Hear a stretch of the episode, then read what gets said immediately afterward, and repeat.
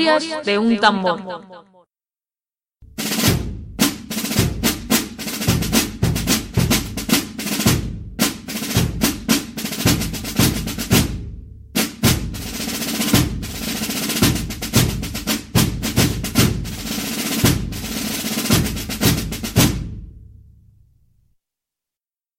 Hola, ¿qué tal? ¿Cómo estáis? Bueno, vamos a hablar hoy sobre el siglo XIX. La idea fundamental es que escuchéis antes el, bueno, sobre todo el, audio de, del motín de Esquilache, el audio de Bailén, el audio de Trafalgar y el audio del 2 de mayo. Son audios que conectan el 18 con el 19 y entenderemos un poquito mejor cuál era la situación en la España de la época, esa España de la Ilustración, ¿no? Del, bueno, hablamos también del despotismo ilustrado en la época de Carlos III, en fin, en esos podcasts se desarrolla un poquito el ambiente, con lo cual os recomiendo, de verdad, os recomiendo por favor que si queréis entender un poquito mejor la situación de, que se va a dar ahora a principios del 19, escuchéis, la, ya digo, estos audios. Repito, el de Motín de Esquilache, eh, Trafalgar, 2 de mayo y Bailén. Haciendo un resumen de, de, toda, toda, esta, toda esta época tan, tan complicada. Bueno, hablábamos de que el siglo el siglo XVIII fue el siglo de las luces, el siglo de la ilustración, el siglo en el que bueno, el hombre se plantea una serie de cuestiones y empieza a buscar la razón, ¿no? la razón y el porqué de las cosas, bueno, de alguna manera, pues paralelamente a, los, a, la, religión, ¿no? Y, bueno, cómo se empiezan a cuestionar, bueno, pues estos, estas monarquías absolutas que reinaban en prácticamente en toda Europa. Aún así, el antiguo régimen, bueno, de alguna manera se adapta un poco a estas ideas ilustradas, bueno, y, realmente llega a ser, a ser, bueno, el momento álgido del antiguo régimen se produce, curiosamente, con la, con la llegada de la Ilustración. Aunque va a ser un tránsito hacia una otra forma de, gobierno, se conoció como liberalismo.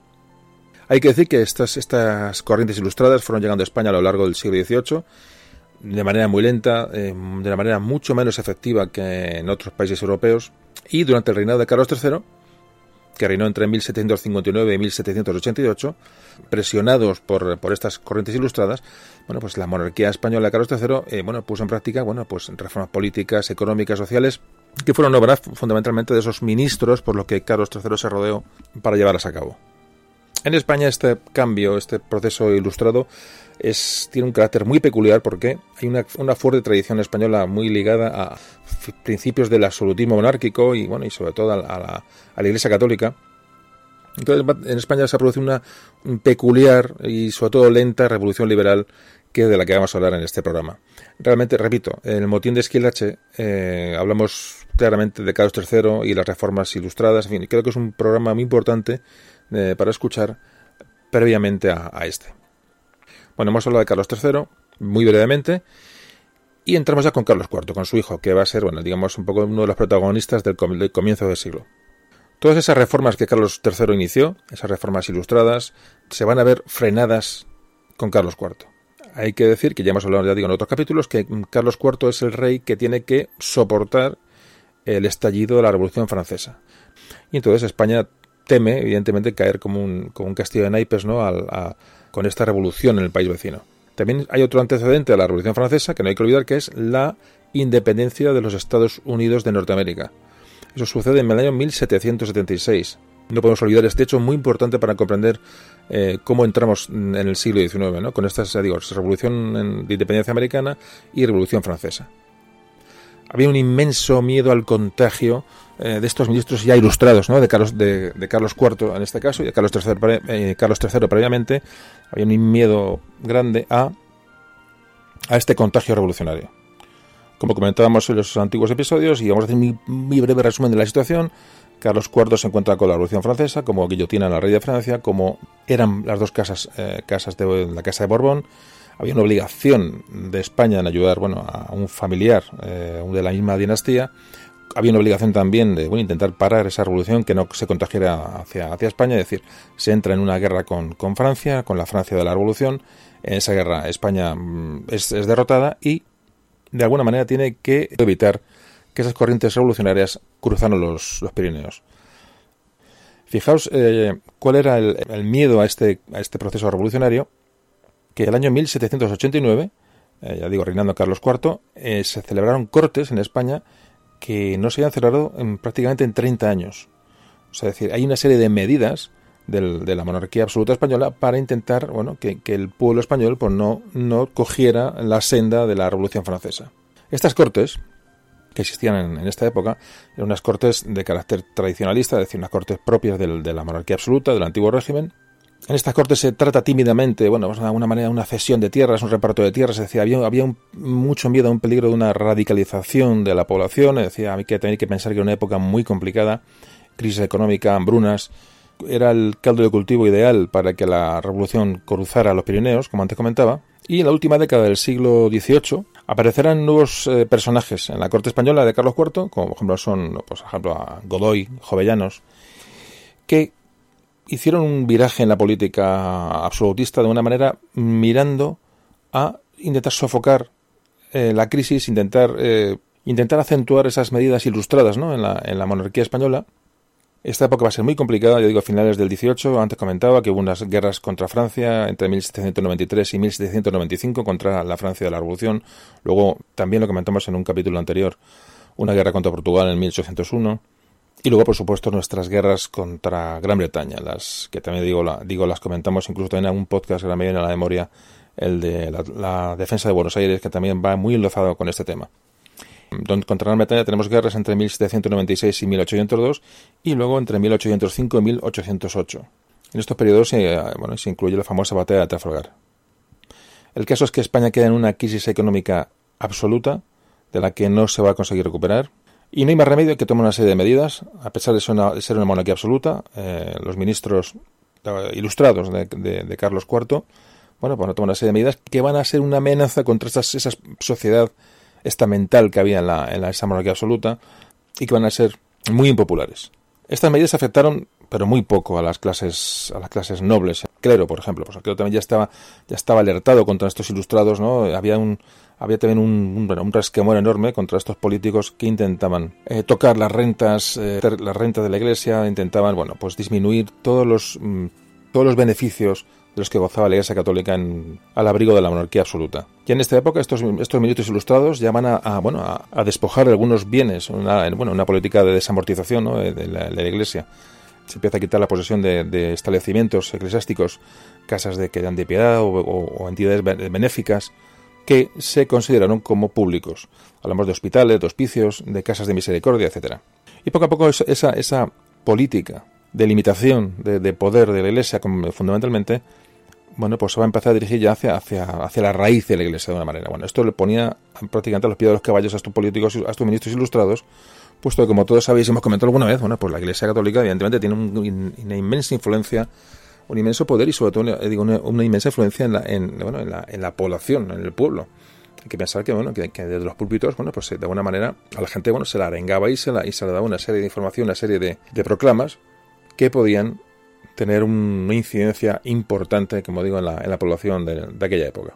Aún así, esta crisis económica, sobre todo, va, a afectar a, bueno, pues a, las, a, las, capas bajas. Es decir, va a haber un aumento del precio de los productos eh, básicos, sube el pan, sube la sal, sube el tabaco, el vino. Bueno, toda la producción agrícola en sí sufre un aumento de precio muy elevado. Y esto ya tiene un antecedente, un precedente en el motín de Esquilache, que no me cansaré de repetirlo, me gustaría que escucharais si no lo habéis escuchado ya antes de este, de este programa. Creo que es el más importante para ver de dónde venimos y hacia dónde vamos. El malestar es generalizado. Estas medidas en el gobierno de Carlos IV, ya digo, fundamentalmente personalizadas por, por, eh, por el pueblo, por iglesia y por la nobleza en, Godoy. Godoy ya lo comentamos en su día, es, bueno, es la persona de confianza de Carlos IV. Carlos IV comentábamos que era un rey con poca determinación, una persona con poco carácter, que fundamentalmente se, se bueno, se sirvió de, ayuda de, de validos eh, o de hombres de confianza para, para gobernar entonces eh, nos encontramos con la figura de Godoy como que va a catalizar toda la, el, odio, va a catalizar todas las protestas de toda la sociedad. Hablamos desde la nobleza, clero, hasta, hasta el pueblo llano. Es decir, en Godoy es, es el malo de la película, por decirlo de alguna manera. Va a aglutinar todas las, todas las iras, como digo, de, de la sociedad española de finales del siglo XVIII y comienzos del XIX.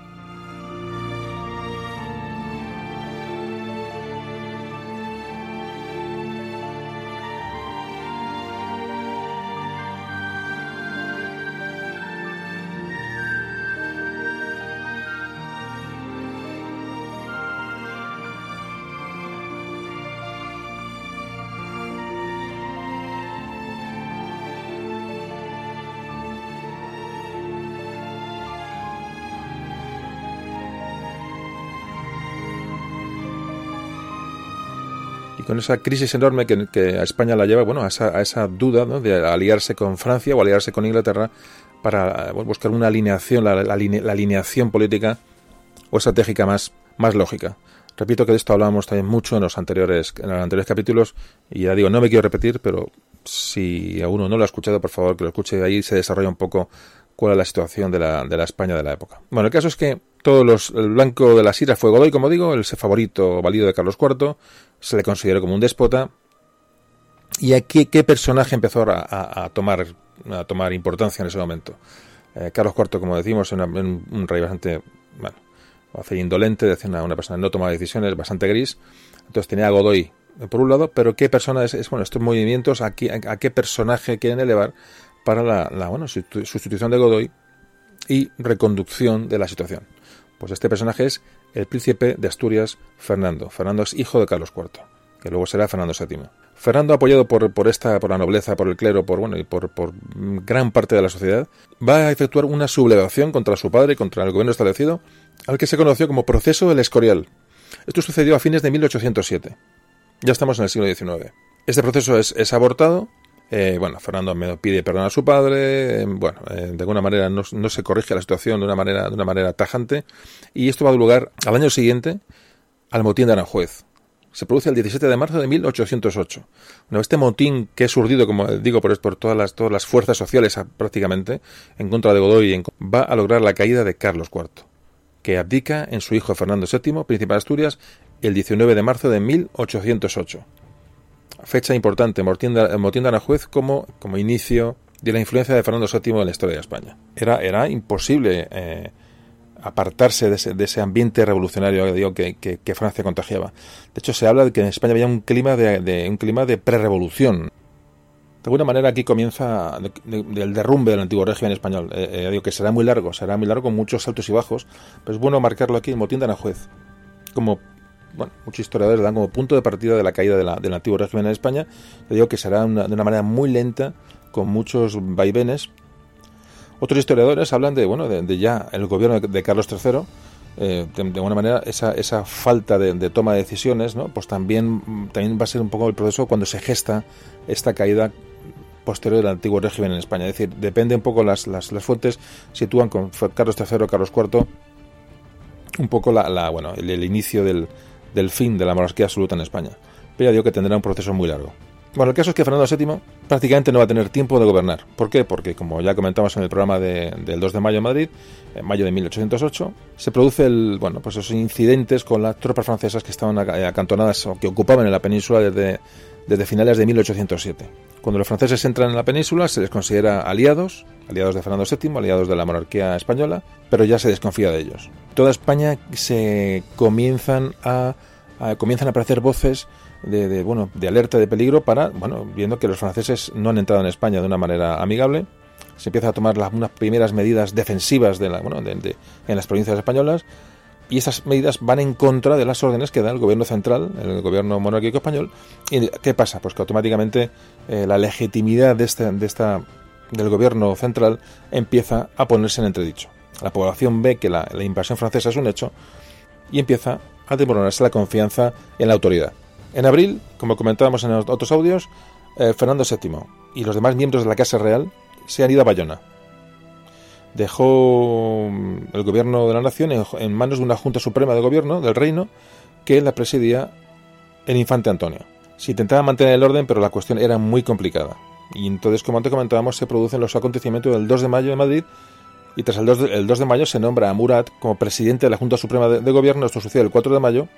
Se va a producir en Bayona, como explicamos en los anteriores audios. Digo que repetirlo hoy puede ser un poco redundar se produce en, Bayona la abdicación de Fernando VII, presionado por Napoleón, Fernando VII devuelve la, corona a Carlos IV y este la cede a Napoleón. Eso sucede el 6 de mayo de 1808. Y Napoleón nombra rey de España a su hermano José I. Es decir, en un proceso realmente deleznable, se van pasando unos a otros la corona para que acabe en José I Bonaparte. Las noticias llegan, corren como la pólvora eh, por toda España, ya habían corrido con el, con el 2 de mayo y se produce un levantamiento general en España, una España que está sin rey, bajo las órdenes de una potencia extranjera, y por tanto la gente toma como ilegítimo este gobierno, aunque haya sido una, abdicación oficial de los reyes de España en, José I, en Napoleón y José I. Este proceso es un momento importante, porque aquí arranca todos los males, ¿no? todos los males eh, del siglo XIX y posteriores. Estallan a la vez la guerra de independencia contra un invasor, un invasor potente, un invasor mm, con determinación de, conquista, y la revolución. Es decir, se van a mezclar los, dos, conceptos. el sentimiento patriótico de, echar de, expulsar a un, invasor con la entrada paralela de estas ideas revolucionarias, estas ideas mm, bueno que intentan cambiar el, estado de las cosas en España, ¿no? al acabar con la monarquía absoluta. Es muy importante este momento porque estos dos, estos dos sucesos son paralelos y juntos van a ser un cóctel bastante, bastante peligroso, bastante explosivo.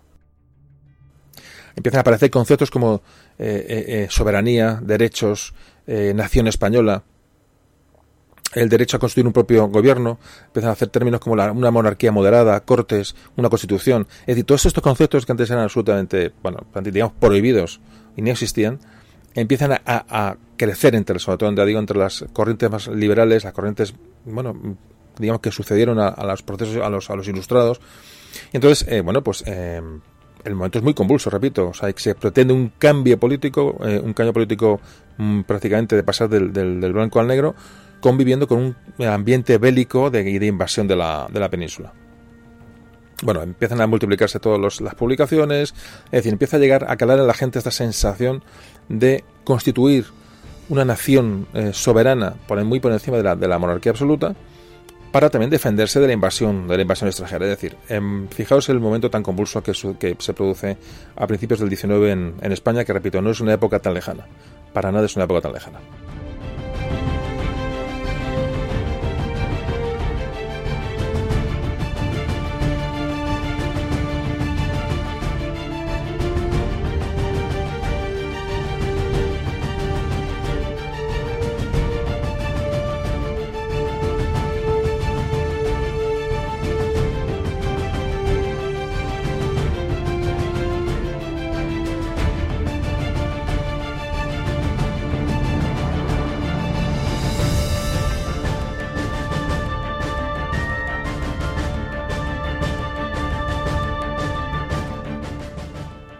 Bueno, y hay que comentar que, como ya hemos hablado en algún otro capítulo, eh, los reinos hispánicos estaban, España estaba muy poco poblada, el eterno problema demográfico, sobre todo comparándonos con otras potencias. En la península, a comienzos del 19, había un poco más de 11 millones de habitantes, mientras que Francia tenía más de 27 millones.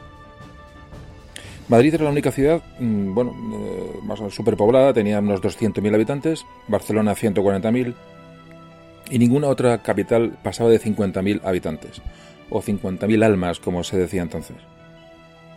En América la población se calculaba en unos 16 millones de habitantes, la mayoría campesinos, con una esperanza de vida que apenas llegaba a los 30 años, y prácticamente en su totalidad eh, analfabetos. En la península también, la gran parte de la población era analfabeta. ¿Cómo se organiza España durante la Guerra de la Independencia? Han abdicado tanto eh, Fernando VII y Carlos IV en, Napoleón y este en José I, su hermano, pero cómo se gestiona el, digamos el poder, el mando, el gobierno en esa España invadida, ¿no? Fijaos la complicación. Prácticamente descabezados, ¿no? Durante la Guerra de Independencia se va a producir en España un proceso sin precedentes y que va a ser el que va a acelerar el paso del antiguo régimen al conocido como mm, liberalismo. Este nuevo rey, esta nueva forma de gobierno dirigida por los franceses es rechazado eh, bueno, por prácticamente toda la población española. Hay un sector de, como se conoce como afrancesados que, asumieron esto con relativa normalidad, pero la inmensa mayoría de la población rechaza, por supuesto, bueno, esta, esta injerencia, esta, esta, esta invasión ¿no? de Francia y este gobierno de, José I en, España. ¿Cómo se, se, organiza esta, resistencia política? ¿no? ¿Cómo se, se, bueno, se vertebra, de alguna manera, la autoridad? Bueno, pues eh, se va a vertebrar sobre todo mediante las provincias. Las provincias van a ser el marco que van a aglutinar de alguna manera el poder político, a través de unas juntas provinciales que son las que, se alzan contra, contra, bueno, contra un gobierno supuestamente legítimo de, de, José I Bonaparte. Son juntas provinciales, a la vez son también juntas revolucionarias, en, porque se sublevan contra la autoridad establecida, digamos, por, por el antiguo régimen. Es decir, eh, fijaos el concepto, o sea, es complicado, porque eh, Fernando VII abdica en Carlos IV y Carlos IV abdica en, Napoleón, que nombra a su hermano mm, José I. Es decir, en teoría es un traspaso de poderes eh, reales mm, legítimo, con lo cual cualquier cosa que se oponga a este cambio va a ser, digamos, una, especie de revolución, una junta revolucionaria porque se oponen contra un poder establecido de alguna manera legalmente. ¿eh? Es un poquito el concepto, es importante coger este concepto. Aunque todo el mundo se subleve contra el francés, pero realmente los reyes habían, habían abdicado de una manera oficial y legal en, José I. Es decir, los, reyes españoles no se exiliaron como hicieron eh, eh, los portugueses o como pues, se van a ir a América, ¿no? directamente coger un barco y irse a América y allí organizar la resistencia. No, digamos, ellos abdicaron en, mediante Napoleón en, José I. Es, una, es un tema muy importante. Es decir, la, la, la, misión ahora mismo del pueblo español es recuperar la legalidad y recuperar la soberanía eh, en España. En general, estas juntas provinciales que se organizan para, bueno, para vertebrar, para vertebrar esta España en ese momento tan, tan, tan horrible, estas juntas van a ser, la mayoría serán pues, capitaneadas por, por ilustrados y gente con tendencias liberales, fundamentalmente. Pero sin sin renunciar a ellas también otros representantes de, otros estamentos propios de, la, de esa monarquía absoluta, eh, nobles, eh, ilustrados, eh, pues burgueses, militares, parte del clero, antiguas autoridades militares, perdón, municipales y provinciales y sobre todo clases populares, clases populares que también se, se bueno se involucran en este, esta gestión ¿no? de, del gobierno en estas en estas juntas provinciales, es decir, en cada provincia se alza una junta que intenta bueno, de alguna manera pues digo, eh, imponer el orden ¿no? de una manera zonal ¿no? en, esta, esta, España que cada vez está siendo más invadida por los ejércitos franceses. Fijaos lo importante que es este, esta entrada de la clase popular, el pueblo llano, en la gestión de, poder, que es el primer momento que se, de alguna manera, que tiene el pueblo de una manera voz o tiene, va a tener trascendencia en órganos de gobierno prácticamente en la historia de España. Es muy importante este periodo. Como estáis viendo, son cambios que se producen en muy poco tiempo, cambios muy provocan una gran convulsión en todo. Es decir, yo pienso que no se está preparado para, para realmente para eh, afrontar, afrontar este cambio político de tanta trascendencia. Estamos hablando de que los reyes han abandonado España, estamos invadidos y la gente, España, digamos, habló que intenta autogestionar la situación. Entonces produce esta serie de cuestiones que estamos hablando. Bueno, el caso es que algunas juntas, bueno, no tomaron ese camino liberal o revolucionario de alguna manera de, innovación, sino que, bueno, eh, se basaron, bueno, en antiguas instituciones, ¿no? De, previas, eh, eh, los antiguos ayuntamientos, por ejemplo, hicieron que ya eran, el ayuntamiento era una institución propia del antiguo régimen, de la monarquía absoluta, pero a muchos ayuntamientos fueron los que se basaron para intentar continuar esta gestión del orden del orden público y de la, y de la política. Fijaos cuáles son, digamos, los conceptos que en ese momento estas gentes, ¿no? que se ven, digamos, abandonadas por, por, sus monarcas, que es muy, es muy interesante, porque esto nos va a traer posteriormente, bueno, pues todo lo que viene en el futuro. Bueno, pues el concepto fundamental de esto es que esta monarquía absoluta se sustenta porque, bueno, porque eh, este poder absoluto del rey viene porque el pueblo se lo ha dado, ha hecho titular originario de esa soberanía, se la cede a un rey. Es decir, le transmitía el pueblo al rey su, la titularidad sobre su soberanía y se aceptaba aquello como bueno. Es decir, esa es un poco la, base de la monarquía absoluta y bueno, es lo que en estos momentos la gente piensa. Entonces, si esos reyes habían sido ese poder real al que el pueblo había dado su soberanía, le había cedido la confianza para, gobernar, era usurpado en este caso, como el caso de, Napoleón o de José I, bueno, pues ese pueblo recuperaba esa soberanía que había cedido a su rey de, una manera legítima. Es decir, no era un, no era un proceso revolucionario en sí, sino que, bueno, dice, vale, yo he, dado, he dejado a mi, rey que me, que me, gobierne, pero ya que ha sido usurpado, yo tengo, tengo la obligación y la legitimidad de revertir la situación y sublevarme contra, contra el, nuevo, el nuevo poder, en este momento francés invasor. ¿no? Ese es un poquito el concepto. Es importante tener esta, esta idea en la cabeza porque lo que en ese momento se barajaba eran las, eh, los conceptos que había, digamos, de, políticos en la, en la época. De hecho, estas juntas que se crean provinciales, ejercen como, como pequeños gobiernos porque mm, cada una por su cuenta ¿no? declara la guerra a Francia, es decir, eh, eh, hacen acuerdos de alianza o de paz con Gran Bretaña, empiezan a gestionar eh, temas fiscales, empiezan a aprobar y derogar leyes. Es decir, las juntas provinciales van a tomar el relevo de, esa, de ese poder central que ha desaparecido. Es un poquito cómo está ahora mismo la situación. Es decir, empieza a haber una noción de soberanía nacional que va a dar concepto a ese, a ese, a ese concepto de nación, luego hablaremos un poco del tema, de esa nación entendida como, como, como sustituto, una nación soberana sustituta de los poderes reales que se, hayan eh, cedido en su momento. Es muy importante ese tema. Entonces, esta soberanía nacional va a, bueno, a verse fraguada luego, posteriormente, que ya digo, hablaremos en las Cortes de Cádiz, que sucederán unos años después, y con la promulgación de la Constitución de 1812, que es muy importante en la historia de España, como luego, como luego veremos. Pero un poco el proceso, a lo mejor es un poquito complicado lo que estoy contando, espero que no, pero espero haberlo un poco resumido. Es decir, el pueblo ante la ausencia ante la ausencia de un rey, ante lo que se toma como una, usurpación ¿no? del, poder por, por, los franceses, el pueblo toma, toma legítimamente el poder que dio en su día a su rey. Es un poquito el concepto muy general, ¿eh? esto había que, bueno, tiene muchos puntos de vista y muchos flecos, pero un poquito para ver un poquito cuál era el pensamiento de estas juntas provinciales, ¿no? Cuál era, digamos, su legitimidad para rechazar el poder que en su momento ejercía José I Bonaparte.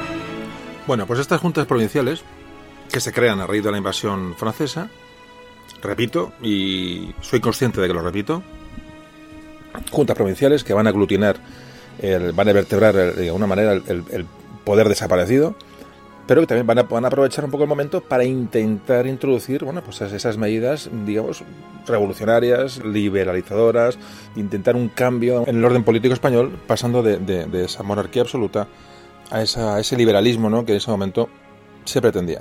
Pero por supuesto había de todo, había liberales, había conservadores, había realistas, es decir, había estas juntas estaban compuestas por, hemos antes, había hasta muy miembros del pueblo, es decir, estas juntas provinciales lo que en principio es parar, paran el golpe, cada una a su manera, ¿eh? o sea, no hay, no hay una unificación para nada, y empiezan a organizar la lucha armada. Lo que pasa es que automáticamente hay una necesidad de centralizar muchas, muchísimas juntas, eh, cada una por su cuenta, evidentemente no puede hacer, no puede hacer la guerra. Entonces ya empieza a plantearse la necesidad imperiosa de concentrar el poder político para vencer a los franceses y reconstruir un poco el Estado. Fijaos que hasta agosto de 1808 el Consejo de Castilla, que era un poco el, organismo de gobierno que quedó tras la dedicación de, los reyes españoles, no declaró nulas las abdicaciones de Bayona, es las abdicaciones de los nuestros reyes ante, ante Napoleón y su hermano.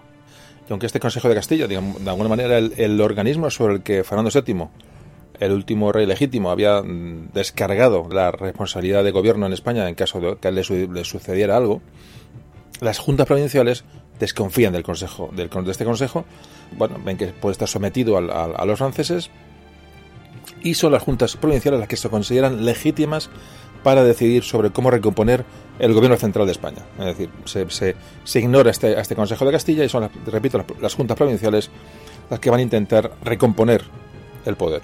Es muy importante la Junta Provincial de Asturias, que el 11 de junio pues ya, ya propone la convocatoria de unas cortes, cortes ya totalmente diferentes a las que se convocó, la, eh, convocadas por el, por el reino, por, por la monarquía absoluta, eh, quería bueno, que las cortes fueran, estuvieran compuestas de representantes de cada, de cada provincia, un representante de cada provincia, un representante elegido. Y estos representantes representarían al pueblo, al pueblo de España, que había, como antes, como ya he dicho varias veces, que habían reasumido la soberanía ante la ausencia del rey. Muy importante. En principio estas juntas lo que hacen es asumen la soberanía nacional en ausencia de los reyes mientras el rey no esté no es un golpe de Estado que aprovechan que el reino está ahí, no, no, no es eso. Es decir, eh, hay, que, hay que gestionar el poder eh, y el reino está. Entonces, ellos, mm, le digo, repito, se ven con la legitimidad suficiente para hacerlo. Bueno, pues estas juntas provinciales optan por la formación de un, gobierno o junta central. Esta junta central más adelante eh, nombraría una, regencia, es decir, un, bueno, un consejo regente para mientras el reino estuviera. Eso también, en este proceso también influyó mucho la, la Junta de Sevilla. Se estaban poniendo de acuerdo para eh, convocar unas cortes, pero todo ello avalado, avalado por las juntas provinciales. Y llegamos al 25 de septiembre de 1808, cuando se instala la Junta Central Suprema, eh, se instala en Sevilla. Es decir, ya se aglutina, el, se intenta aglutinar el poder y esta, la llamada Junta Central se ubica en Sevilla, que está formada, como antes decíamos, por los representantes elegidos por cada junta provincial. Es decir, esta Junta Central va a asumir el poder de todas las juntas. De esta manera, fijaos que hablamos de, de septiembre de 1808, ya ha pasado la batalla de Belén, se ha frenado a los franceses en el avance hacia el sur, es decir, hay una, una reorganización y una bueno, hay un gran optimismo después de la batalla de, de, de que luego evidentemente se verá absolutamente aniquilado este optimismo porque el propio Napoleón, como todos sabéis o hemos contado en otros programas, vino al mando de las tropas para rehacer la situación.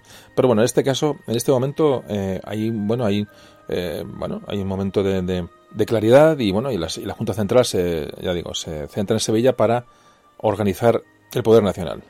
Muy importante, en este momento las juntas, estas juntas que se han creado de una manera esporádica y prácticamente improvisada, se van a convertir en diputaciones provinciales. Automáticamente tienen ya unas funciones definidas, es decir, que empiezan a, gestionar los, bueno, recaudación de impuestos, alistamiento de tropas, es decir, van a ser órganos periféricos de esa junta central que existan en Sevilla.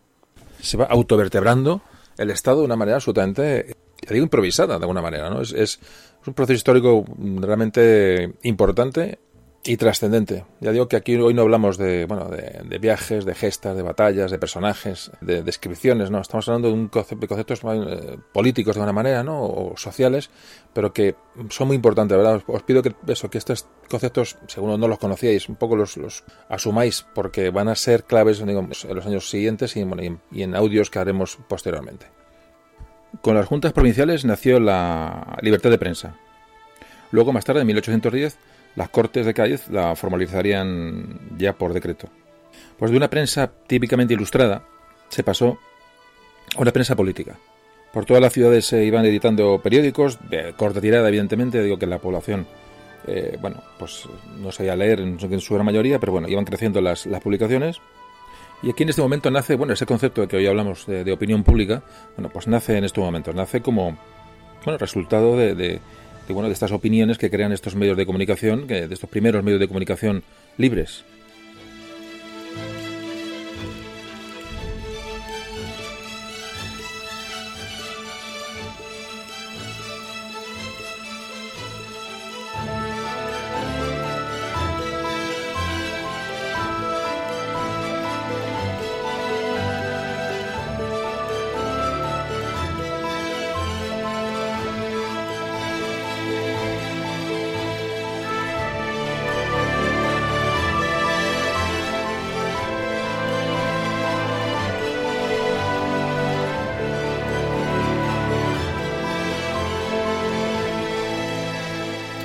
Pues la Junta Central bueno, va a convocar cortes, pero ¿qué modelo de gobierno había que adoptar a partir de ahora? Esta era la cuestión, ¿no? Este era, este era el tema más discutido.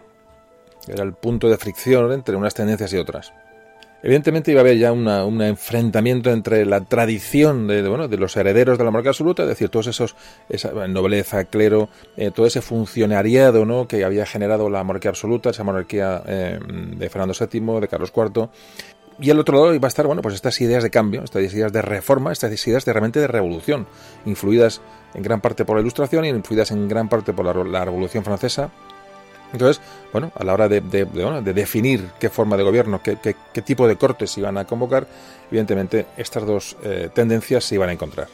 En la Junta Central, que esta que hemos hablado tanto tiempo, que estaba en Sevilla en este momento, teníamos, eh, fijaos, teníamos a ministros de Carlos IV, hombres ilustrados que ya habían desarrollado algunas reformas, eh, en, digamos, de la, política de la monarquía española. Estaban Florida Blanca, Jovellanos, Saavedra, es decir, esto ya hemos hablado en algún podcast anterior.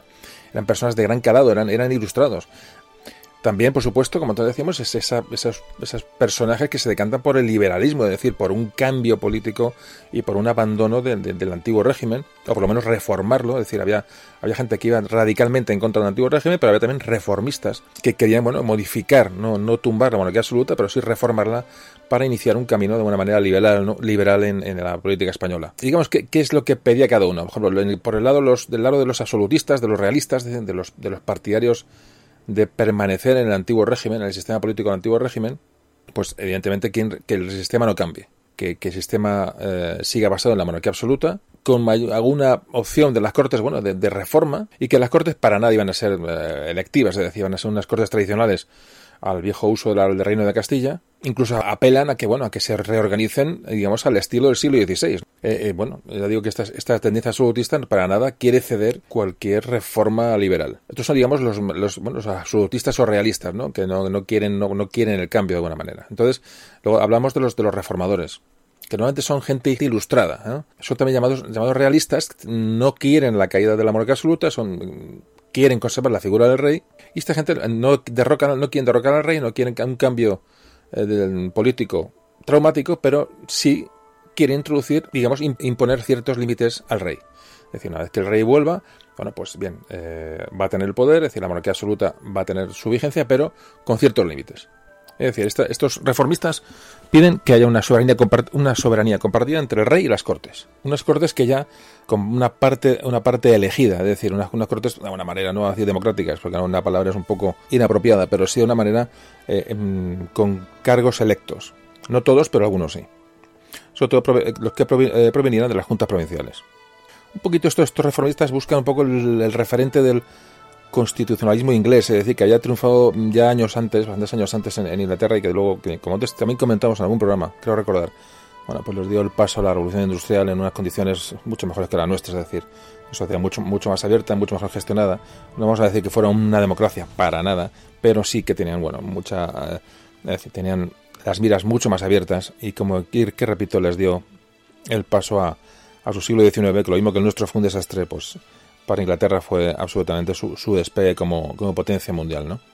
Bueno, resumiendo, estos reformadores eran más proclives a la reforma que a la revolución, de alguna manera. Es decir, querían pasar de una monarquía absoluta a una, a una monarquía constitucional, es decir, que hubiera una soberanía compartida entre el rey y las cortes. Y por fin entramos en el último grupo, son los liberales. Liberales que aprovechan un poco el tirón de la Revolución Francesa y aprovechaban esa, esa querían aprovechar bueno, esa invasión francesa y ese, y ese paso de la soberanía, digamos, al pueblo para, bueno, para, para hacer un cambio, un cambio de calado. Querían cambiar el sistema de gobierno con una nueva constitución. Había que eh, bueno, dividir los poderes públicos, como hoy los conocemos, dividir el, poder público en legislativo, ejecutivo y judicial, luego ya hablaremos poco del tema, y sobre todo que estos poderes no, no, no fueran absolutos, es decir, que se les reconocieran a los ciudadanos eh, derechos y libertades. Y el instrumento para esto eran las cortes, que eran las representantes de la, de la nación soberana en ese momento, ¿no? Con diputados elegidos por el pueblo, aunque también se, ellos daban la opción de que hubiera cierta representación territorial. Es decir, a esos diputados que los elegidos por las juntas. Digamos, es gente que ya había comenzado, digamos, el proceso, digamos, de, de cambio en este momento con las juntas provinciales. Bueno, visto estos tres, estas tres tendencias que empiezan a tomar cuerpo en, la Junta Central, en las juntas provinciales.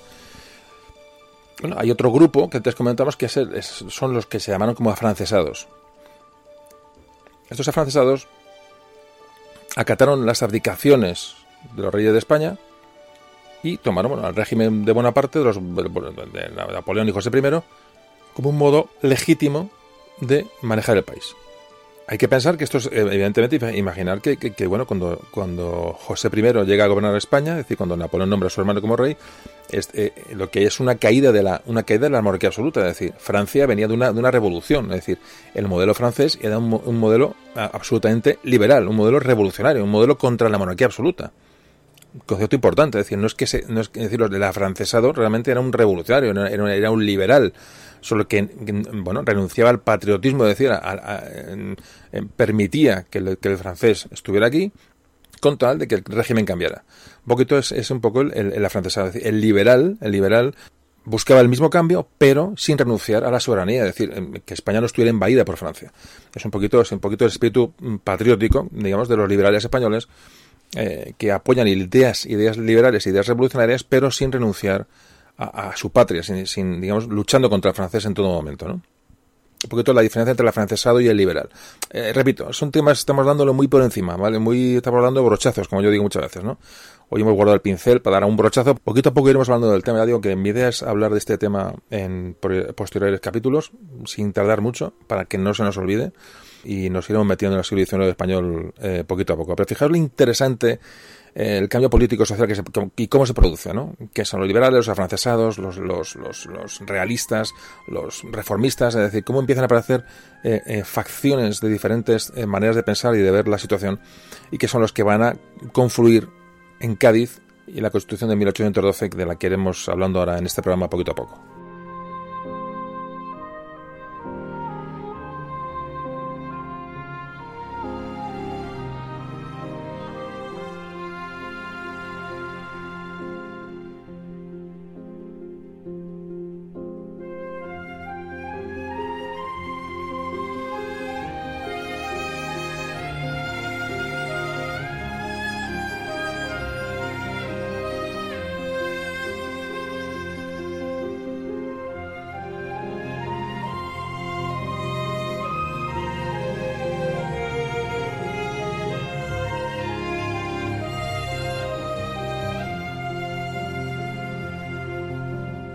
Pues estas primeras elecciones que, bueno, que ocurrían en España, y, bueno, las primeras en la historia, convocadas por, por, la Junta Central, se basaban en el sufragio indirecto.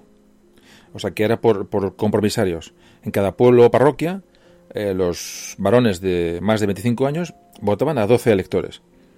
Estos 12 elegían a un compromisario que representaba al pueblo y se elegía un nuevo compromisario de la comarca. Y estos mm, digamos, elegidos, estos compromisarios de cada comarca, se reunían para eh, votar al compromisario o al diputado de la, de la provincia. Estaba estipulado que hubiera un diputado por cada 50.000 habitantes.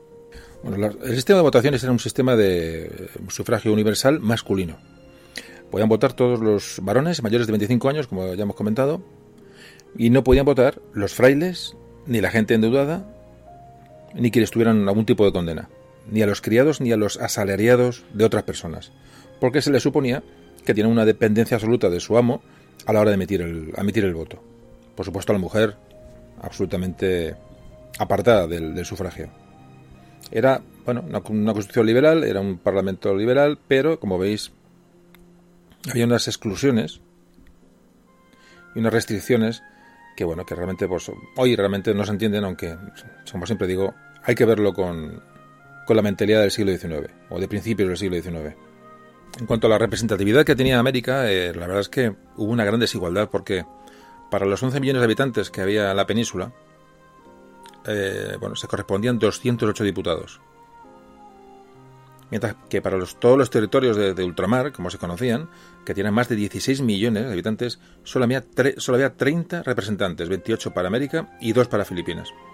Esto, a la postre, bueno, pues crearía problemas y desajustes en, las Cortes y en la propia Constitución. Bueno, y en cuanto al origen de los diputados de las Cortes de Cádiz, de una manera, bueno, para que nos ubiquemos qué tipo de, bueno, qué, composición sociológica tenían estos, estos, hombres, hay que decir que de los 305 diputados que llegaron a tomar parte, bueno, alguna vez en, las, en los tres años de legislatura, ¿no?, de las Cortes de Cádiz, hubo una, bueno, una mayoría de ellos, que sobre 174, que pertenecían a, bueno, a lo que hoy se llaman eh, profesiones liberales y funcionarios del Estado.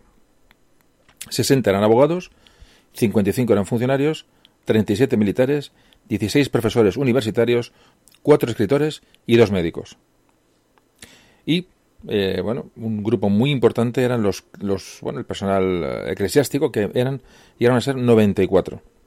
Además hubo 8 aristócratas, 9 marinos nobles y bueno, que, que, algunos comerciantes, en fin, esa era un poco la composición de la de, sociológica, como digo, de las de las cortes. Como veis hay una gran cantidad de, de personal eclesiástico que para nada defendieron todos la, bueno, la, la, facción absolutista, la facción realista.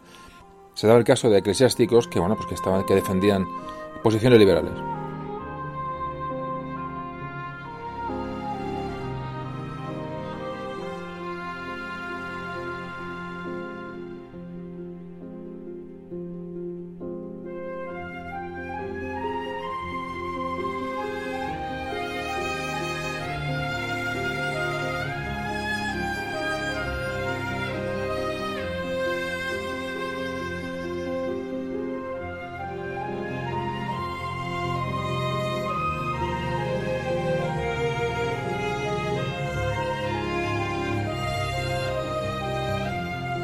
Esta variedad de posiciones que creo con la que nos encontramos va a hacer de estas cortes que se quieren convocar pues un, proceso muy difícil.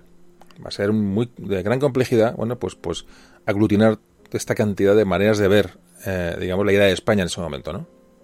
La Junta Central, eh, bueno, comunicó que esa, la convocatoria de Cortes sería en mayo de 1809. Bueno, pues la Junta Central eh, va a convocar Cortes.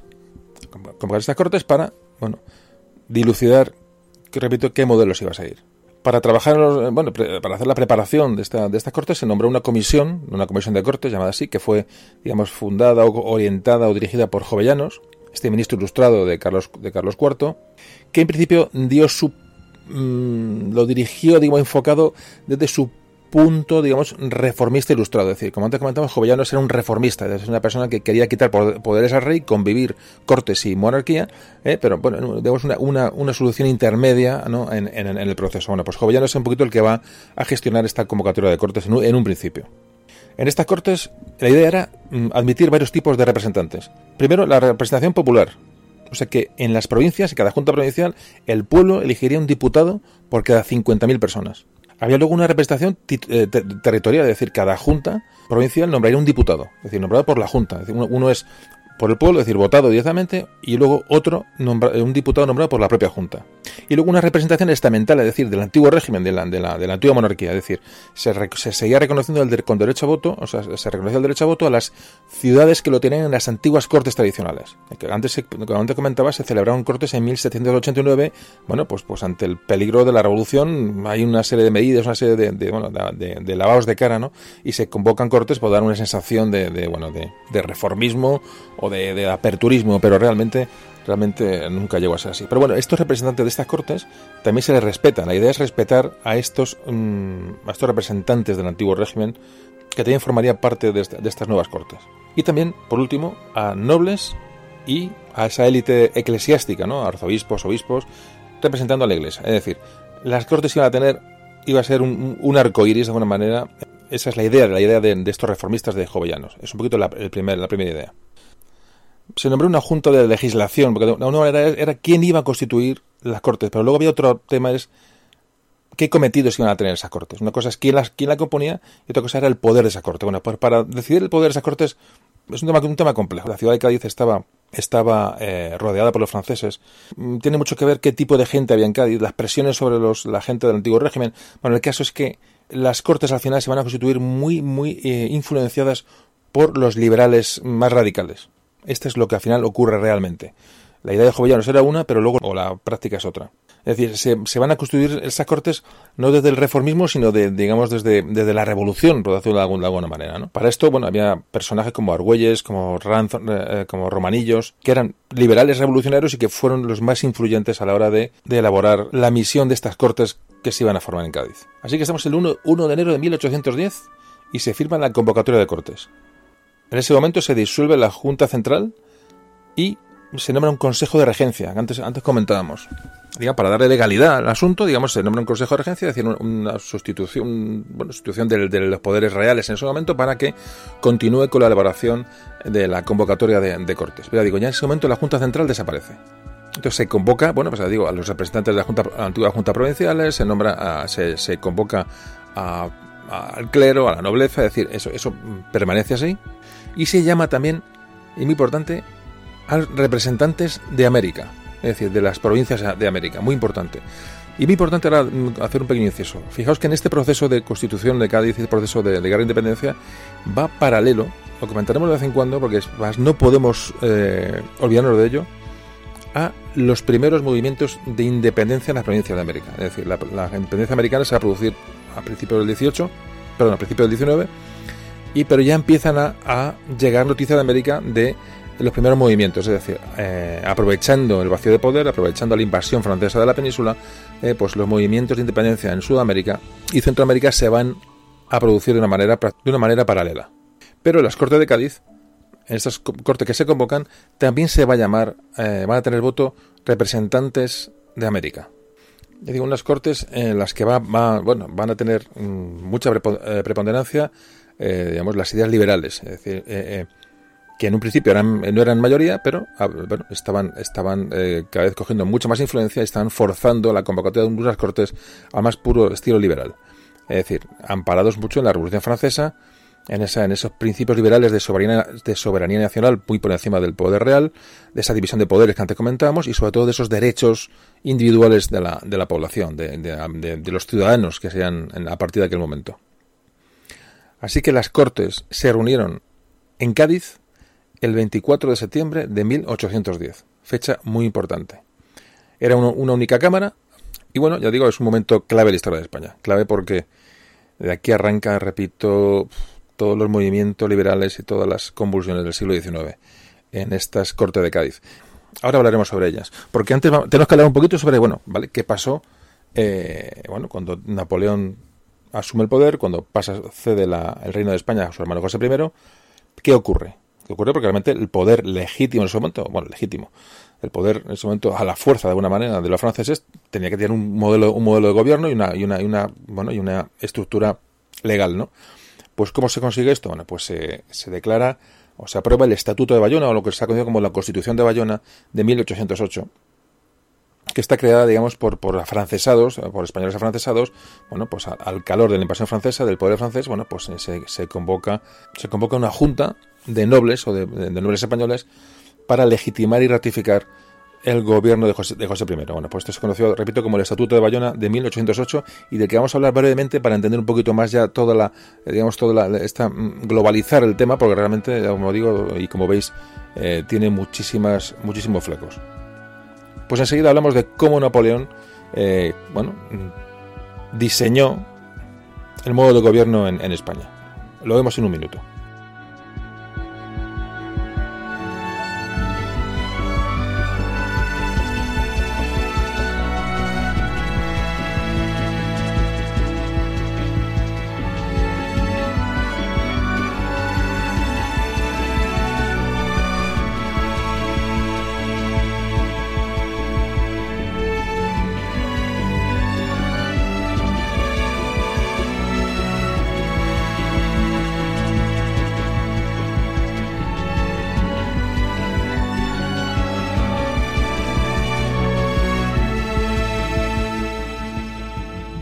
Bueno, pues es un intento de Napoleón de ganarse la confianza de los españoles y de bueno y dar una ley que no que, bueno que legitime a su hermano en el, trono. Bueno, pues va a convocar unas, una junta para discutir un estatuto en Bayona. Es decir, vamos a, legislar a esta gente, vamos a de alguna manera a ratificar y que los españoles reconozcan esa abdicación de sus reyes en, Napoleón y en su hermano.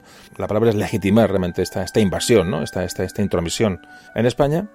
Y entonces llama a una serie de personajes con influencia, una serie de personajes realmente nobles españoles, que se llamará, se les denominará como afrancesados. Son afrancesados porque ellos reconocen el poder de Napoleón. Es decir, ellos ven legítimo, ven, ven legítimo ven, ven bien que Napoleón invada España, siempre y cuando bueno, pues haya un cambio político de calado.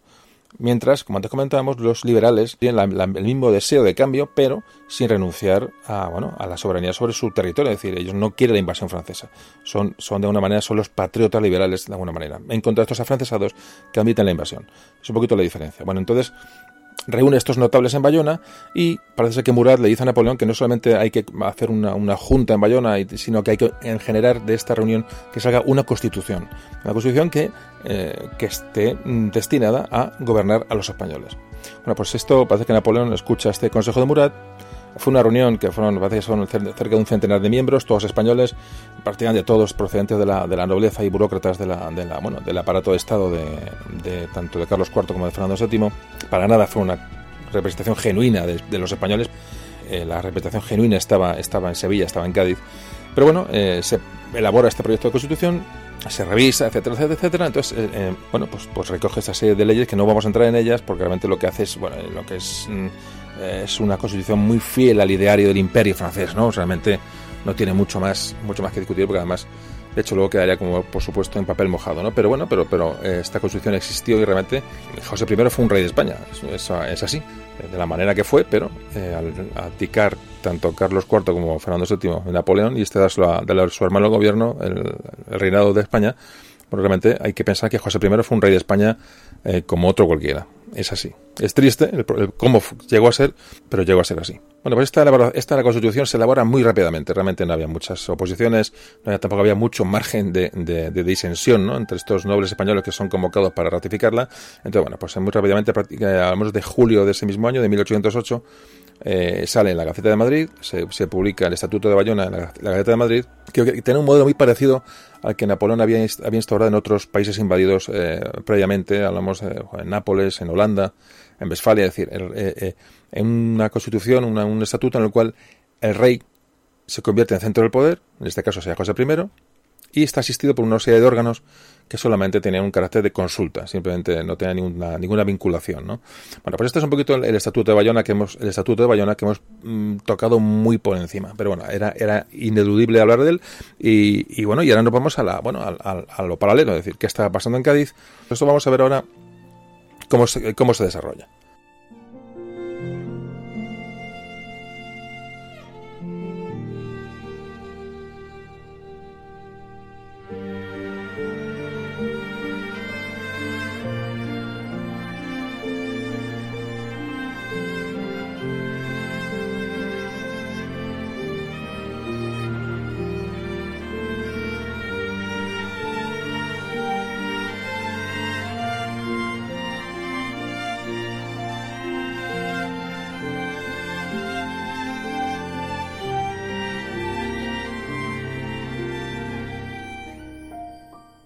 Bueno, pues estamos en, eh, repito, en un Cádiz asediado por los franceses, es decir, eh, teníamos apoyo por mar de los ingleses, que era, bueno, desde Gibraltar dieron también mucho apoyo a, la ciudad de Cádiz, eh, hay que ver un poquito el, cómo estaba la situación estratégica en ese momento, pero Cádiz estaba siendo bombardeado constantemente por los franceses, intentando, o sea, asediado, intentando, bueno, pues acabar con la plaza donde estaba, digamos, ese gobierno paralelo que había, que había en España. Entonces, eh, esto vale mucho para entender, bueno, que en Cádiz había americanos, es decir, habían sido convocados, había salida por mar. recordemos que el dominio del mar era de los ingleses. Después de Trafalgar, Francia no tenía prácticamente nada que hacer. Entonces, al estar en Cádiz, eh, esa vía de comunicación marítima la teníamos con América, teníamos comunicación con, Gibraltar. A Inglaterra nos estaba dando su apoyo absolutamente interesado, nadie le quepa duda, eh, para combatir a Napoleón, pero eso dio, bueno, dio, dio aire a Cádiz para autogestionar, digamos, ese proceso de constituyente, ese proceso de cortes eh, que se iba a producir en, breve. Bueno, entonces, importante para, que decía antes, importante para entender todo esto es que en Cádiz había una burguesía comercial muy importante que influyó grandemente en, eh, presionó mucho a, esas cortes que se iban a, constituir con ideas liberales. Había gente que venía de América, eh, representantes americanos que estaban allí, que también buscaban una, apertura, es decir, eh, lo que en principio no era una mayoría se convirtió en una mayoría liberal y de cambio en Cádiz eh, arrolladora. Entonces, qué tendencias había en, estas cortes, ¿no? Ya hablamos de las cortes de Cádiz. Esta es nuestra primera corte y nuestra primera constitución ¿no? eh, nacional, que realmente tiene muchísima importancia. Muchísima importancia y como veremos después, si partimos de aquí, veremos, entenderemos muchas cosas que sucedieron durante el siglo XIX, incluso el siglo XX. Bueno, pues como antes comentaba, los diputados se agruparon, digamos, no eran partidos políticos, evidentemente, como, como hoy los entendemos, pero eh, estaban grupos muy definidos eh, ideológicamente. Fundamentalmente a estos grupos les separaba esa idea de, la idea de, cómo tenía que ser el Estado y cómo, tenía, cómo, cómo tenía que redactarse la Constitución. O sea, cómo hacer convivir de alguna manera en la forma de gobierno, de, o sea, supuesta monarquía absoluta, que era la que en ese momento estaría vigente en España, con ese concepto de soberanía popular, de soberanía, soberanía nacional sobre el poder, el poder real. Es un poquito el, el, el, meollo de la cuestión. Entonces, en esta Corte de Cádiz va a haber tres grupos importantes. Los, los liberales, propios de la península, los que hemos hablado ya tanto tiempo, los realistas, es decir, gente que, se sigue apoyando en la, la, bueno, la vigencia del rey ¿no? en, este, en este proceso eh, político, y los americanos, es decir, los representantes de las provincias eh, de América. Los liberales realmente eran herederos de las corrientes revolucionarias que habían llegado de Francia. Su intención, como antes comentamos, era hacer cambios profundos en el Estado. Buscaban una ruptura con el antiguo régimen, una ruptura total. Aún así, intentaron disfrazar, no digamos sus, ideas como de bueno de, con una con una de una perspectiva histórica, ¿no? De legitimidad histórica, ¿no? De todo lo que estaban todo lo que estaban reclamando. Y además estos, esos liberales tenían un problema, es que estaban defendiendo tesis que venían de un país o de, una, de una sociedad con la que estamos luchando. Es decir, eh, liberales que eran, eran patriotas, luchaban contra los franceses, pero al mismo tiempo estaban intentando introducir en, la, en, la, en, la, eh, eh, en España esta, esta ideología revolucionaria al mismo tiempo. Fijaos un poco la contradicción, ¿no? Realmente este, era muy complicado porque realmente al estar invadidos, ya no solamente invadidos, sino que están, están bombardeando Cádiz los mismos o los que traían esas ideas que estos liberales defendían. Si os cuenta, es, es muy compleja la situación, ¿no? Es, entonces esto, estos liberales defendían la soberanía, la soberanía nacional y esto es el concepto de nación, un concepto de nación que luego, digamos, eh, luego mm, concretaremos, ¿vale? Porque porque hay dos tipos, dos conceptos de nación. Uno la nación política, digamos, esta nación ideal y abstracta, ¿no? Que en ese momento se, se nacía en España, ¿no? Como, como, como alternativa soberana al, poder real y luego está la nación propiamente dicha como, un grupo de una población que tiene una serie de, de, de, de características comunes que es otro tipo de concepto de nación. Pero eso luego, luego lo comentaremos para, para hacer una división entre las dos que creo que es bastante necesario. Ellos decían que la nación era soberana no porque el rey no estuviera en ese momento en el trono, sino porque era su condición natural. Es decir, ya habían, o sea, han olvidado del rey. Es decir, y una cosa era, ellos decían que una cosa era la titularidad de la soberanía, que era del pueblo, pero luego alguien tenía que ejecutar ese, eh, ejercitar esa soberanía. Entonces ahí hablan de esa división de poderes tan famosa eh, que hoy, hoy es vigente, famoso poder ejecutivo, el poder legislativo y el poder judicial, es decir, el ejecutivo el gobierno, el poder legislativo las cortes y el poder judicial evidentemente los jueces, todos separados y que sean los que se encargarían de, de gestionar, de gestionar la labor de gobierno. Y por supuesto, lo más importante, una nación soberana tiene que tener una constitución, es decir, una ley primaria, una ley básica, una ley general, una ley eh, intocable, en la que se decidiría sobre la forma de gobierno que la gente quisiera. Es decir, la Constitución es eso, es el, la, la, ley que da la libertad a, a, a, una, una nación de alguna manera, ¿no? Y esa ley a la que nadie se puede oponer y esa ley en la que bueno se basan todas las obligaciones y todos los deberes que tiene una, una nación para directamente para consigo misma ¿no? bueno esa es la importancia de la constitución es muy importante entonces estamos en un proceso en el que España está elaborando la primera constitución es decir la primera ley que va a, a, a dar una autogestión al pueblo a la gente a, el primer consenso de alguna manera no para, para gobernar un país que está ese momento invadido por los franceses. Es, es realmente es impresionante el momento. Yo creo que es impresionante y se da mucha importancia a este momento histórico y yo creo que lo tiene porque fijaos, eh, a pesar de que era bueno que estaban en Cádiz, de que había un montón de influencias de los liberales, que habían, tienen una mayoría un poco forzada, es decir, como luego veremos en, ya en años siguientes y en programas siguientes, pero eh, este momento es, es, grandioso, es un cambio, es un cambio de, una política que llevábamos prácticamente desde el principio de los tiempos, ¿no? Y se empieza a vislumbrar una salida, una salida, ya digo, a, a bueno, a, esa, a ese cambio político de la, de la, de la monarquía absoluta hacia un sistema liberal, ¿no? Bueno, es la cuestión. Entonces creo que merecía un programa aparte. Ya sé que, repito, ya sé que no es un programa demasiado llamativo, demasiado, pero yo pienso que si lo escuchamos con tranquilidad y, lo asumimos, estoy intentando hacerlo lo más claro posible y que, que tú no coja conceptos, pues entenderemos, repito, eh, lo que va a venir después. ¿no? Bueno, pues seguimos hablando de la Constitución, seguimos hablando de este proceso eh, absolutamente apasionante.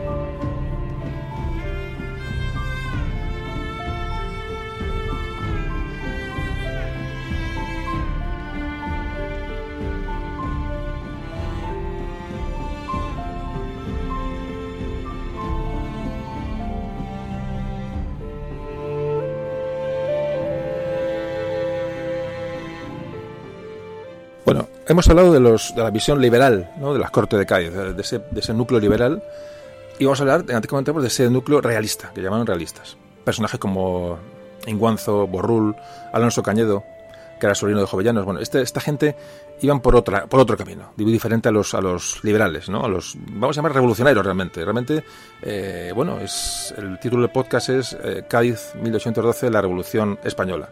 Es esa revolución, bueno, que, que ese contagio revolucionario de, que llegó desde Francia y que, bueno, con, con, otras características muy diferentes de las francesas, pero que se llegó a plasmar en Cádiz de alguna manera, ese cambio del antiguo régimen a un régimen liberal, ¿no? Entonces, ¿cuál era su, su, sus planteamientos? Ellos decían, como antes comentamos, que la soberanía nacional era una, era una, tenía que ser compartida entre el rey y la nación, entre el rey y las cortes. Ellos hablaban, estos realistas hablaban de que había una constitución histórica que se había formado en, España bueno, durante, durante, durante, siglos y había una serie de conceptos como rey, religión, había una serie de pactos eh, ya suscritos de, de, antaño, pactos no escritos que, eran, que eran irrenunciables. Es un poquito la cuestión. Se amparaban en las antiguas leyes fundamentales, que eran un poco lo que regía eh, bueno, a España hasta aquel momento, la, monarquía absoluta, y decían que, bueno, que esa, constitución nunca podía, ni la nación podía tocar esas antiguas leyes. Además decían que cómo se puede hacer, se hacer esto hallándose detenido el rey de España en manos de, Napoleón. Que aquello era una traición realmente que en ese momento que el rey no estaba en la península, las, unas cortes tratasen de, alterar una forma de gobierno que ellos consideraban histórica. Bueno, eso es el planteamiento de los, de los, de los realistas. Entonces, pasamos al, al tercer grupo. El tercer grupo que eran los, los americanos. Un grupo muy importante porque, repito, la Revolución Americana la independencia americana, que va a ser paralelo, paralela a todo este proceso, va a ser decisiva para todo este, digo, para todo esta estos, estos acontecimientos y a la postre será pues un desastre para el siglo XIX español. Realmente, fijaos, repito, y no me de, de comentarlo, siglo XIX tremendo, tremendo. Pues bueno, como estaba diciendo, ¿qué representan estos diputados americanos que llegan a Cádiz representando las, las provincias americanas? Había, bueno, ahí estaban, por ejemplo, eh, bueno, estaban eh, nombres conocidos de estos diputados americanos, pues Mejía, Leiva, Larrazábal. Seguro dedicaremos un programa a la, independencia americana, como no. Pero bueno, ya digo que este tema está tocando el de hoy, está tocando cosas colaterales que habrá que analizar en programas posteriores. Pero bueno, vamos a quedarnos en el, en el asunto de Cádiz, cómo estos americanos llegan hasta Cádiz, cómo son diputados llamados a cortes para que ellos expongan su manera de ver las cosas. En muchos casos, la mayoría se alinearon con los liberales pero muchas veces tenían unas ideas propias y, bueno, muy claras, puesto que la vida en América era absolutamente diferente al concepto de vida en la, península. Para los americanos, fíjate qué curioso, claro, evidentemente cada uno eh, arriba el asco a su sardina, la concepción de nación no era esa, concepción unitaria que tenían los liberales eh, peninsulares, sino que ellos decían que la nación era una suma de territorios y de individuos, de que cada uno era, digamos, copartícipe en la soberanía nacional, es decir, era una soberanía compartida por varios territorios, es decir, muy orientado estos conceptos orientados a bueno, una futura una futura escisión, ¿no? Una futura independencia, estaba claro. Y sí que ellos alegaban que querían un, un bueno, un, un, sufragio universal que, que, en el cual cada individuo tuviera derecho a voto, es decir, y sobre todo, y ahí tenían razón, eh, fue un, digamos, luego lo comentamos, un pequeño fallo de la Constitución de Cádiz, es que, bueno, no dieron la importancia que tenían proporcionalmente los territorios americanos, aunque hubiera dado igual, es decir, la, la independencia y la rebelión y la sublevación estaba decidida, aprovechando este momento de debilidad, eh, bueno, pues se provocó, aquello fue una guerra civil, para nada fue un, fue un movimiento de liberación, fue una guerra civil en toda la regla, que causó muchísimos muertos en, en América, eso hablaremos del tema este posteriormente. Pero bueno, estos eh, diputados americanos evidentemente miraban, miraban por sus intereses y querían que los territorios de ultramar, hablamos de América, hablamos de, de, Filipinas, tuvieran una representación en las Cortes superior, no superior, sino proporcional, es decir, que, por población sería superior a los, a los peninsulares, pero esto mm, fue fue abortado por los mm, diputados peninsulares y que no llegaron nunca a ceder este, este derecho. La verdad que en este, en este proceso de constitución de mm, la opción de los liberales, que era mayoritaria, realmente impuso sus posturas tanto a, realistas como americanos. Y llegamos a la, bueno, al proceso de elaboración de la constitución, de esta ley superior, ¿no? esa ley que otorgaba eh, libertades individuales, que convertía a los ciudadanos, perdón, al pueblo, al pueblo en ciudadanos y no en siervos. Eh, era muy importante el paso, pero ya digo, mm, un poco un poco forzada por, por esta corriente liberal que, que se hizo mayoritaria en, en, las Cortes. Bueno, parece que, que esta Cámara, eh, que se formó primeramente en las Cortes de Cádiz, decidió que se nombrara una, una, comisión de ocho personas para preparar el proyecto de Constitución. Se convocó a 12, a 12 miembros, de los cuales solo tres eran, eran americanos. Aunque luego, posteriormente, el grupo americano se vio eh, aumentado a cinco, a cinco miembros. La Constitución ya, ya nació con un carácter absolutamente liberal, pero absolutamente liberal. Ya digo, la mayoría liberal era aplastante en Cádiz y se presentó en las Cortes en Cádiz el 18 de agosto de 1811 para empezar a, discutir bueno, pues todos los, extremos ¿no? y todo el articulado de la, de la Constitución.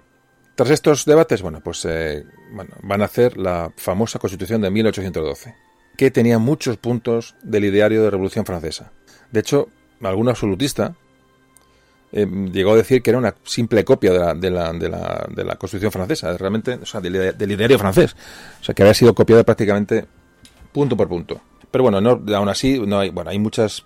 Y sí es cierto que se tomó como referencia eh, la, bueno, la influencia francesa, obviamente, la verdad es que, como antes comentábamos, el hecho de estar en guerra contra Francia pues hizo que, que aquello se intentara disfrazar. O sea, no se podía copiar un texto eh, eh basado, digamos, en las leyes de, de, del enemigo que te estaba pisando tu tierra y te estaba, y te estaba invadiendo, ¿no? Es un poquito, siempre tuvo mucha, mm, tuvieron mucho cuidado los, los, liberales, de que no se notara, eh, bueno, esa, esa excesiva influencia francesa. Eh, ¿Cómo hicieron? Pues, digamos, recurriendo a esa mm, alusión a la historia nacional española, ¿no? Que, que, que eh, digamos, renunciando a ciertas, a ciertas, eh, eh, bueno, estos conceptos un poco abstractos revolucionarios de los franceses, ellos evocaban de alguna manera ese, esa larga historia nacional española de la, de la, que ellos también se sentían orgullosos y se sentían herederos, ¿no? De hecho, aunque la influencia francesa es importante, eh, digamos, esta constitución de Cádiz está, es una mejora o una modificación de, de legislaciones fundamentalmente aragonesas, puesto que los liberales consideraban a, la, a, la, a, las instituciones aragonesas mucho más democráticas, entre comillas, que las castellanas. Bueno, entonces digamos que, que, de alguna manera sí que se orientaron un poco de las, de las de las normas aragonesas para elaborar la Constitución del 12.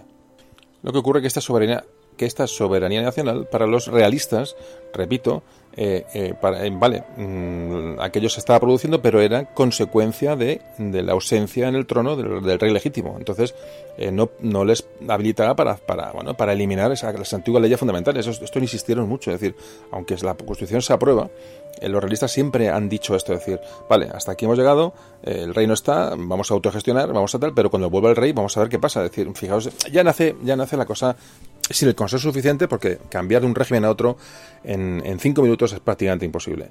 Cuento esto porque, porque luego vendrán las, las convulsiones posteriores, ¿no? Porque luego, luego hablaremos Fernando VII regresará y se encontrará con un panorama nacional que, bueno, que admitirá o no admitirá. Eso lo veremos posteriormente.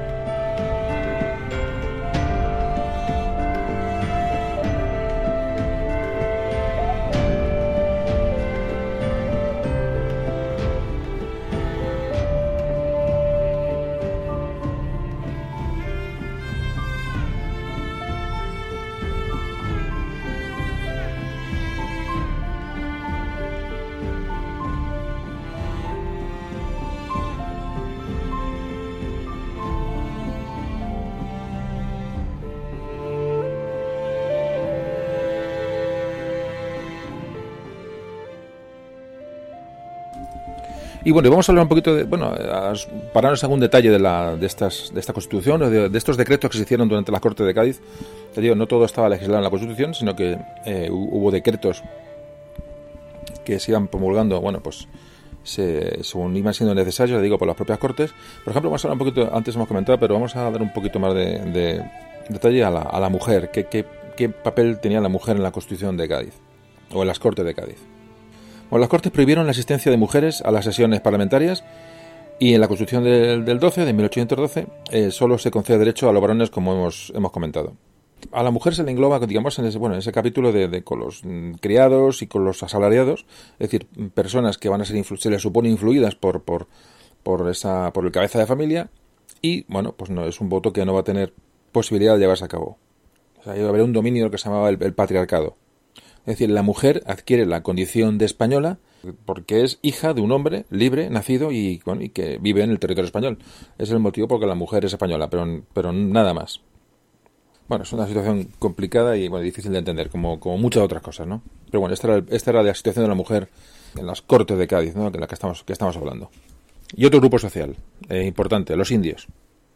Esta constitución, eh, bueno, consideró a los, a los indios americanos como españoles. Además, en, en teoría, en plena igualdad para, bueno, para, eh, como ciudadanos. Pero tienen que tener independencia económica y si no tenían mezcla con descendientes de esclavos africanos. El famoso problema de la esclavitud en la, en la Constitución de 1812. Bueno, y además hay que decir que esta, esta medida se toma eh, un poco también por la presión de los eh, representantes americanos que estaban en Cádiz. Y otro punto que a tener en cuenta para bueno para reconocer a, los indios como, como ciudadanos es un poco ya el miedo que había bueno a, a las ya a las revoluciones independentistas que ya estaban aflorando como hemos comentado varias veces eh, mientras eh, eh, las cortes de Cádiz empiezan a, reunirse se especificó que los dominios españoles en ambos hemisferios forman una sola y misma monarquía, una misma y sola nación y una sola familia. Bueno, ya era un poquito ya poner la venda antes de la, antes de la herida. Otro, otra característica es, la que había que, ser propietario para ser elegible eh, como diputado. Es decir, se puso una, bueno, se puso un mínimo de poder económico, había que gozar de una, de una renta anual proporcionada procedente de bienes propios, es textualmente lo que se exige. Es decir, de alguna manera el proyecto liberal, eh, bueno, quería construir una nación con, con propietarios, realmente. Es decir, la propiedad como vínculo con la patria es un poquito el concepto. Por eso se exigía bueno, unas mínimas propiedades para el acceso a, bueno, a ser diputado en, las Cortes. Y por supuesto nos encontramos con el problema de, de, la, de, la, esclavitud, de la mezcla de razas, etcétera, que, que, bueno, que supuso muchos problemas a la hora de, de elaborar todas estas leyes. Cuando se define como español a todos los hombres libres nacidos y avecindados en los dominios de las Españas y los hijos de estos, se incluye a toda la población americana, evidentemente, y también a los antiguos esclavos que adquirieran la libertad en las Españas. En fin, eran, eran españoles, pero ¿cuántos eh, se les reconocía como ciudadanos con derecho, con derecho a voto? Y claro, imaginaos si tienen derecho a voto esos 16 millones de, bueno, de americanos, en su mayoría indios, ¿no? que, bueno, que, podían evidentemente decidir sobre el futuro de, de España. ¿no? Era un problema. Había un miedo al peso demográfico de esta, de esta gente, sin duda se les llamaba, bueno, a, estos descendientes de, negros, de esclavos, eh, se les llamaba castas. Se llamaba castas pardas, entonces a los negros se llamaba pardos. Eh, se hablaba que si algún de estos mulatos, zambos, moriscos, eh, había chinos, decía, había un montón de mezclas étnicas, ¿no? En América. Si en alguno de estas personas había un algún tipo de, de origen de sangre africana, no podrían votar. Hay que decir que esta segregación no es propia de la de, bueno no, se produce en Cádiz ni, ni en el bueno ni en Madrid ni en la corona española. Esta, segregación ya existía por los criollos en, en, América. Es decir que no es no es algo nuevo que, se exporta desde aquí sino que allí ya existía y bastante acentuado. Pero bueno nos encontramos con el problema de, la bueno de la abolición de la esclavitud ¿no? de, ver cómo se afrontaba este problema. Hubo una gran resistencia a plantear la, ya digo el final de la esclavitud. Gran Bretaña ya había declarado legal el comercio de esclavos en 1807 y como hemos, dicho muchas veces, Inglaterra no era ningún ejemplo para nada, em, pero absolutamente para nada. Por antes era un imperio esclavista 100%. Pero no se aprovechó este momento bueno, para intentar eh, abolir la esclavitud en España y, bueno, y a, juicio de muchos historiadores esto fue un problema y fue un, fue un, error o un defecto de, la, de, la, legislación y de la mentalidad, de, alguna manera, ¿no? de estas gentes. Hubo voces que se levantaron contra, la, bueno, contra el, no, el no tratar este tema, ¿no? pero bueno, parece ser que hubo una, una mayoría silenciosa que pasó muy por encima del asunto, ¿no? En fin, que ha sido un poco siempre un, bueno, una de las, de las críticas ¿no? que ha recibido la Constitución de Cádiz o la Corte de Cádiz este tema de la, de la esclavitud y, y, la superficialidad con la que se trató un tema tan, tan grave. Otro tema que podemos hablar es bueno, el, servicio militar. El servicio militar, fijaos que en 1812 eh, se va a declarar el servicio militar eh, pues un deber para todos, pero se va a permitir la, lo que se llamó la redención en metálico. Es decir, eh, pagando una cifra de, dinero, se canjeaba por tiempo de servicio militar. Esto fijaos que ya duró, duró hasta 1912, duró un siglo. Así que de, esta manera, bueno, pues la gente, la gente no pudiente servían en, en filas Mientras que, se, bueno, por supuesto, había un negocio en torno a esta exención del servicio militar. ¿no? Esto me pasó, ya digo, durante todo el siglo XIX y parte del siglo XX. Se produjeron frecuentes motines eh, bueno, a, causa de todo esto. Y, lógicamente pues, se producían muchísimas deserciones entre los, los reclutas. Eh, se llegó a, estimar que las deserciones eh, llegaban a casi un tercio de la, de la gente reclutada y otros incluso llegaban a emigrar para salvarse del servicio militar. Fijaos la situación tan grave, tan, bueno, tan injusta de alguna manera, ¿no? Es decir, esta, esta norma la avala, la avala las leyes de la Corte de Cádiz, es decir, para que os hagáis una idea. Bueno, pues entonces, la Constitución de 1812 establece que, bueno, que hay una fuerza militar nacional que es un ejército permanente, y por otro lado, se crea una milicia nacional que va a ser la encargada de mantener la seguridad y el orden público pues, en, cada, en cada pueblo. Pero estos milicianos, ¿quiénes eran? Bueno, estos milicianos eran vecinos desde 18 a 50 años, que formaban turnos pues para mantener el orden y se organizaron en, compañías en las cuales se votaban a sus oficiales y a sus jefes. Otra de las decisiones que se toman en, Cádiz es la abolición de los gremios. Los gremios eran, eran una institución de origen medieval que limitaba bueno, la libertad de trabajo, la libertad de comercio. Cada gremio agrupaba en su seno pues, a los artesanos de un determinado oficio que tenía tres grados. Era aprendiz, oficial y maestro. Que tomaba un oficio, entraba dentro de uno, de, los gremios, bueno, pues, pues le ataba de por vida y el gremio de alguna manera pues protegía a cada uno de los integrantes, pero impedía la competencia, la libre competencia. Bueno, pues en la Corte de Cádiz esta situación la, se vio incompatible con, con el mercado libre y en 1813 las Cortes van a abolir los gremios y se establece la libertad económica, comercial, de trabajo y de fabricación. Las Cortes de Cádiz también abolieron la Inquisición, a pesar de todas las opiniones en contra. Pensemos que la Inquisición era una institución que hoy la vemos muy lejana, pero en aquella época eh, no estaba ni mucho menos tan mal vista como podemos hoy pensar. Cantidad de gente, del pueblo, pues respetaba y defendía la, la actuación de la Inquisición. Aún así, en la Constitución de Cádiz no hay debate sobre su abolición, evidentemente, pero eh, en cuanto a la, libertad religiosa se dice que, la religión de la nación española es y será perpetuamente la católica. Es decir, no hay libertad religiosa. Hay que decir que la Inquisición fue lo primero que abolió Napoleón cuando se decretaron los estatutos de Bayona. Se votó la abolición de la Inquisición por 80 votos contra 60. Y siempre a cambio de, digamos, reactivar unos antiguos tribunales que se ejercían en el, siglo XIII, siglo XIII-XIV, que se llamaban tribunales protectores de la fe. Es decir, se construyó paralelamente a esta abolición de la Inquisición, pues una Inquisición paralela de alguna manera, eh, más leve, más suave, pero, pero bueno, digamos, se le cambió el nombre al asunto. Fijaos la, bueno, la, implantación tan grande que tenía esta, esta institución en la, en la sociedad española. Y no hay que olvidar, por supuesto, que la inmensa mayoría de los liberales, de los más radicales, eran católicos.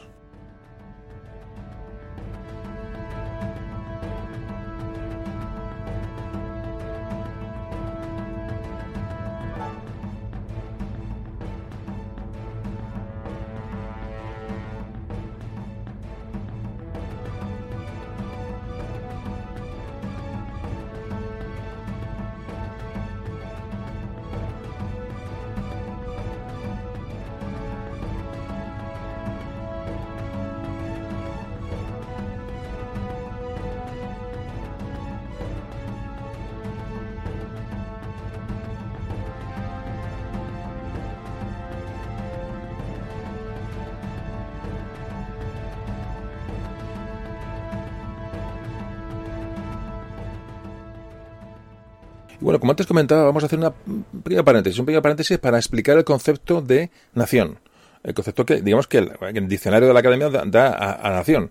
Porque cuando, bueno, el, el 200 aniversario de la Constitución de Cádiz ha sido hace nada, fue, en el, en mil, eh, fue en el 2012, y pudimos escuchar, ah, vamos, yo lo escuché en muchos sitios, eh, eh, a todo tipo de personajes eh, políticos, sobre todo políticos, ¿no? Y, tal, comentaristas, periodistas, medios, que se, se, difundió mucho el concepto de decir la Constitución de Cádiz, origen de la nación española. Vamos a ver. O sea, la nación política, la nación la nación española, ya por entonces hay dos conceptos de, nación. Una es que se refiere al conjunto de personas de un mismo origen étnico que comparten vínculos históricos, culturales, religiosos, etcétera, y que tienen una conciencia de pertenecer a un mismo pueblo o comunidad y que generalmente hablan un mismo idioma y comparten un territorio. Esta nación ya nació, ya nace con la España visigótica, es decir, la, península es prácticamente un territorio muy delimitado.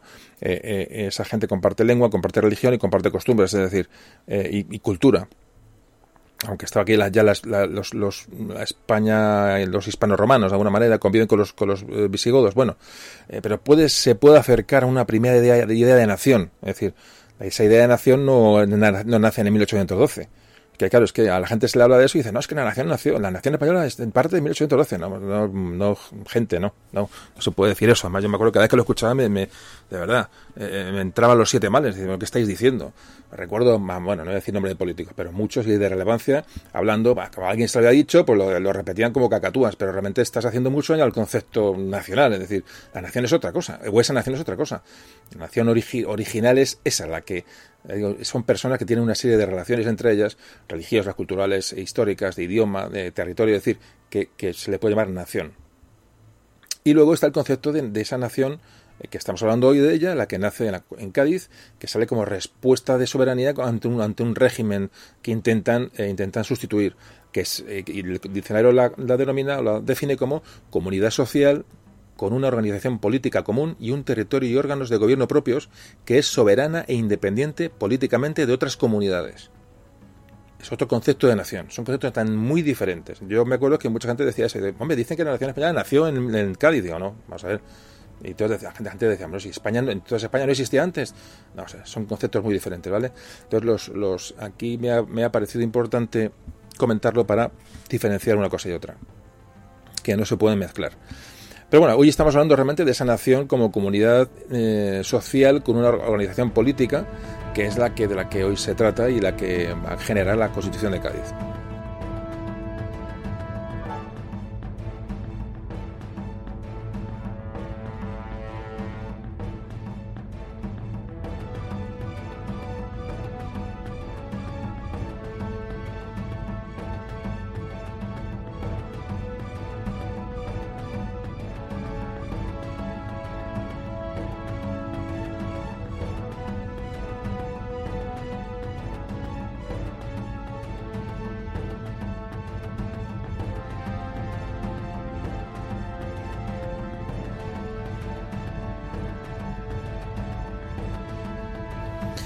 A hablar un poquito de cómo, cómo queda la Constitución realmente bueno, y, y, unos aspectos, algunos detalles. Fijaos que eh, al ser de, influencia claramente liberal, eh, un poco idealista, evidentemente, porque, porque la situación social y política y, y la, la, estructura de España en aquel momento no permitía ese cambio tan, tan drástico no permite ese cambio tan drástico. Otra cosa es que fuera necesario o no es necesario, ahí no voy a entrar, pero en ese momento eh, fue todo demasiado rápido. Fijaos que además, eh, aunque en, cuando hablamos de la división de, la división de poderes, bueno, se, parece ser que iba a quedar el poder ejecutivo, es decir, el gobierno eh, iba a quedar en manos del rey, el rey la figura del rey seguía existiendo, bueno, el caso es que los liberales lo que hacen es, es eh, hacen que las cortes aglutinen gran parte del poder ejecutivo y del poder judicial. Realmente ellos quieren crear, digamos, un, digamos, una, un sistema asambleario realmente, ¿no? Como el Parlamento como, como, como poder absoluto realmente, ¿no? O sea, un poder de, de asamblea, es decir, eh, eh, demasiado revolucionario, demasiado extremista para lo que España había hecho, había sido hasta entonces, ¿no? Entonces, cuando uno lee la Constitución de 1812, se da cuenta que esto es lo que al final se plasma, o sea, este, este, este modelo asambleario de alguna manera, ¿no?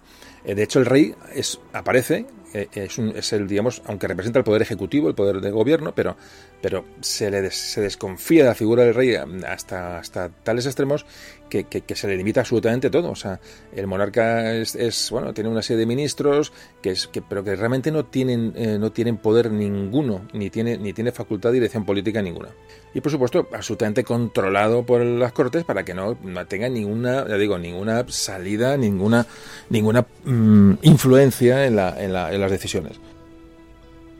Y sin embargo, las Cortes pues, tienen todos los poderes, aprueban leyes, incluso tocan el poder, el poder judicial, demasiado ambicioso para la situación real que España se vivía. Ya no solamente porque el rey se pudiera negar o los, los absolutistas o realistas eh, pudieran negarse posteriormente o rechazar la Constitución, sino que realmente el pueblo español, eh, como luego veremos, realmente, bueno, pues no está, la gente no estaba preparada para, para este cambio. Es eran, eran corrientes probablemente demasiado radicales y un poquito eh, precipitadas. Eh, eh, esto, ya digo, no lo digo yo, lo dicen bastantes historiadores y de hecho luego llegaría al fracaso de la Constitución, como luego veremos al final del programa.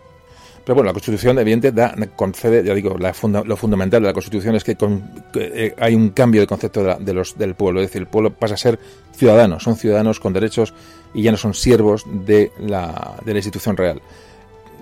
Eh, ¿qué, ¿qué, artículos aprueban de la Constitución o que de libertad personal, libertad civil?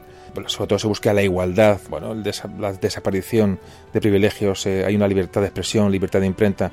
No hay libertad religiosa, no hay libertad religiosa tema importante, no se aborda tampoco el tema de la esclavitud. Ni siquiera los liberales lograron ponerse de acuerdo para, eliminar la esclavitud. Fijaos que hasta Inglaterra, país esclavista, mmm, vamos, eh, líder, ya, ya había, ya estaba, en estos momentos había, había hecho decreto para abolir la, la esclavitud. Realmente ahí hubo, hubo mm, bastantes huecos en Cádiz que no se, no se llegaron a, cubrir, ¿no? eh, otras historias, bueno, igualdad de contribución, con una contribución con arreglo a la renta de cada uno. había una ley que, bueno, que, hacía inviolable el domicilio de las, de las, de las personas el derecho a un juez, a un juicio justo, es decir, bueno, imaginaos lo que es una constitución liberal y una constitución bueno, que, que iba a defender las libertades personales y, de la, bueno, del pueblo español, ¿no? La Constitución decía que, el, bueno, que, las, las leyes tenían que tener, tenían que ser eh, ratificadas por el rey, aunque fuera, bueno, que fuera un hombre de paja fuera un personaje eh, prescindible realmente, que, pero tenía que ser el rey que sancionara cualquier ley. Ante la ausencia del rey, estas cortes de Cádiz lo que hicieron es em, eh, promulgaron decretos y órdenes propios que fueron los que empezaron a legislar la vida política española durante aquellos años, aquellos años hasta que termina la guerra de independencia y regresa de su exilio Fernando VII. Había unos regentes, consejo de regencia que antes comentábamos, en el cual estaba precisamente em, el general Castaños, el, famoso general Castaños de la batalla de Bailén. Bueno, pues había un consejo de regencia que en teoría, en teoría, eran los que estaban, digamos, mm, eh, asumiendo las, los papeles del monarca, pero son absolutamente obviados y subordinados a las cortes, eh, a las cortes de Cádiz, es decir, son mm, los hacen transparentes. Y todas estos, estos, eh, estas leyes que van dando, digamos, libertades individuales, todas son, van saliendo, digamos, al, al abrigo de esto, de, de, de, leyes y disposiciones que van generando las, las cortes en ausencia del rey. De hecho, hay muchos decretos, mm, le digo que que promulgan esta serie de libertades y, nuevas normas que son anteriores a la Constitución. Es decir, hablamos de un proceso de Cádiz desde que se nombran las Cortes de Cádiz y la, elaboración de la Constitución. Durante todos estos años eh, se siguen dando, se siguen elaborando decretos para eh, gestionar, digamos, bueno, la vida política, la vida y vertebrar, como antes comentábamos, eh, un, Estado que, que, hasta, que había desaparecido con la, con la aplicación de, de Fernando VII. Hay una libertad que es importante, que es la libertad de prensa. La libertad de prensa es un, digamos, es un, eh, mm, es una herramienta de las, de las Cortes de Cádiz para hacer llegar a la gente, hacer llegar a los pueblos, a hacer llegar al pueblo español a, a, cualquier rincón, bueno, pues estas ideas que sabían que iban a ser complicadas de promover eh, entre los ciudadanos, esta, estas nuevas ideas de discusión política, de, debate, ¿no? De, de, de, confrontación de ideas. ¿no? De alguna manera, eh, bueno, esta es una de las, de las primeras y me parece fundamental eh, esfuerzo de los liberales en, bueno, contagiar, en contagiar esto al, español de a pie. ¿Y cómo se conseguía esto? Pues con la libertad de prensa, es decir, que hubiera, que hubiera mm, publicaciones que hicieran llegar a la gente, la mayoría analfabeta, eh, que, las cosas como son, pero que hiciera llegar a la gente, a, los, a, todos los rincones, pues este nuevo orden que se estaba gestando en Cádiz.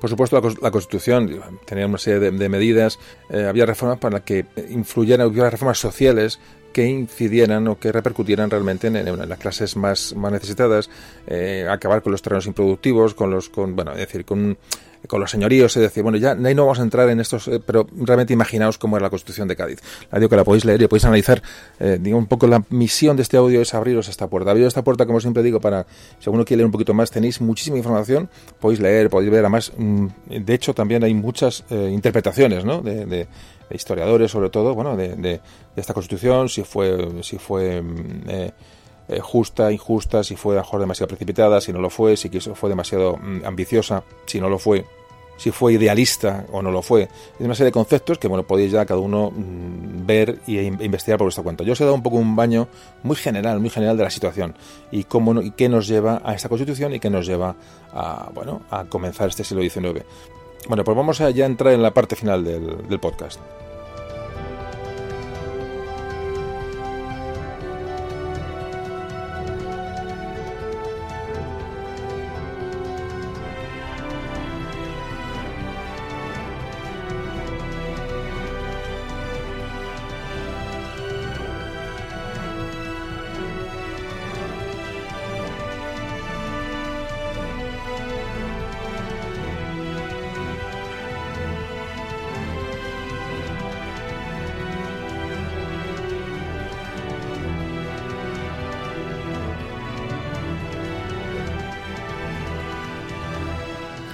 Bueno, por resumiendo y para acabar, vamos a hablar un poquito, vamos a decir eh, las características más eh, fundamentales de la, de la Constitución del, del, 12.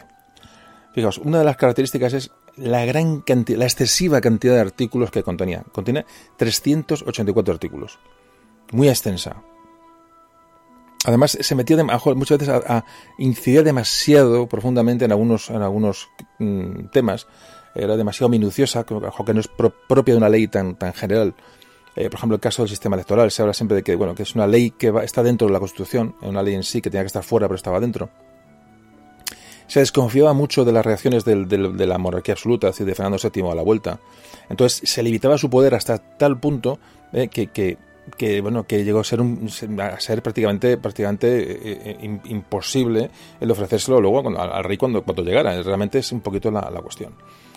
Entonces, fijaos que esa desconfianza hacia el rey eh, él hace una constitución muy rígida en, en cuanto a que, que, no se podía tocar esa constitución ni reformarse hasta pasados ocho años de su puesta en marcha.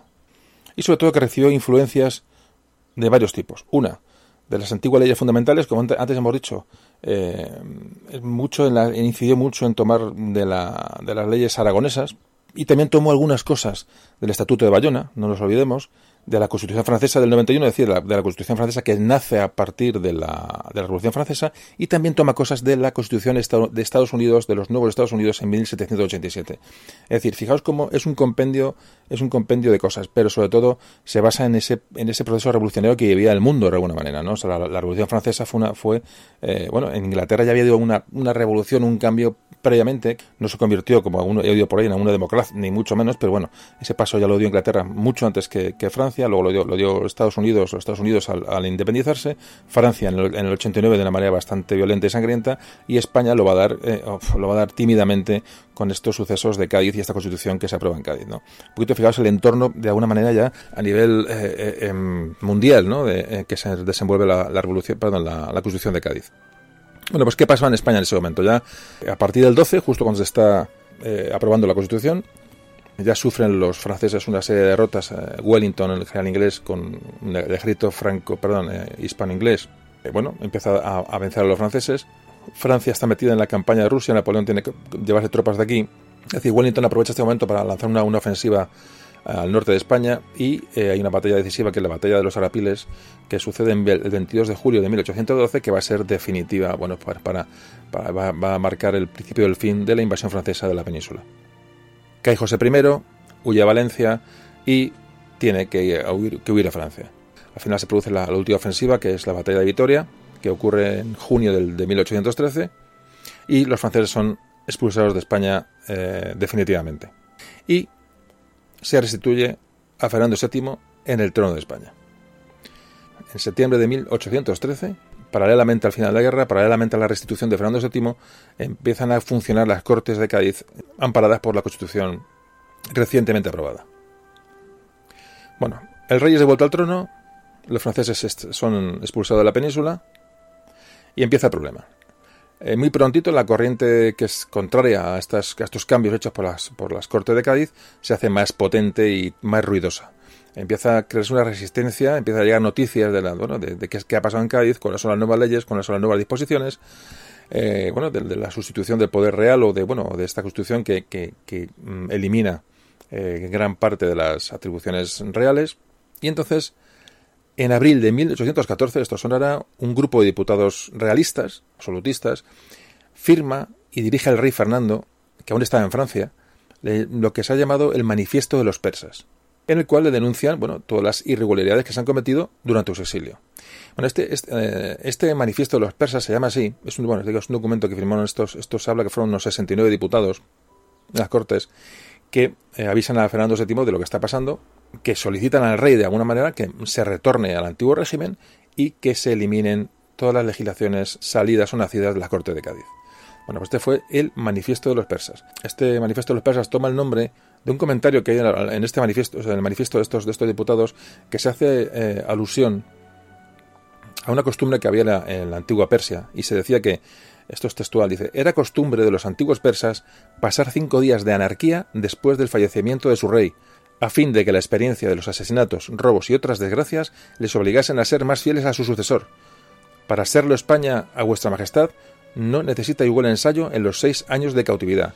Es decir, están comparando su exilio y lo que, se, lo que ha pasado en Cádiz con, un, con el caos, ¿no? Un caos y un desorden y, una, bueno, una traición de una manera a esa monarquía del antiguo régimen que es lo que ha sucedido en Cádiz según estos diputados realistas.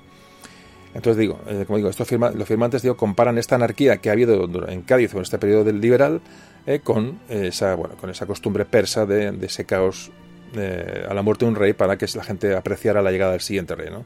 Este manifiesto de los persas es apoyado por el clero, por la nobleza, por los absolutistas, por, bueno, por, incluso por muchas partes de las capas sociales, eh, eh, mm, digamos, correspondientes al pueblo, como luego veremos, y mostraban su, la adhesión y mostraban el cariño al, a Fernando VII, el famoso rey que se le conoció como el deseado. Es decir, la gente tenía, un, tenía al rey en tanto valor que, bueno, que deseaban su vuelta, ¿no? Después de la invasión francesa.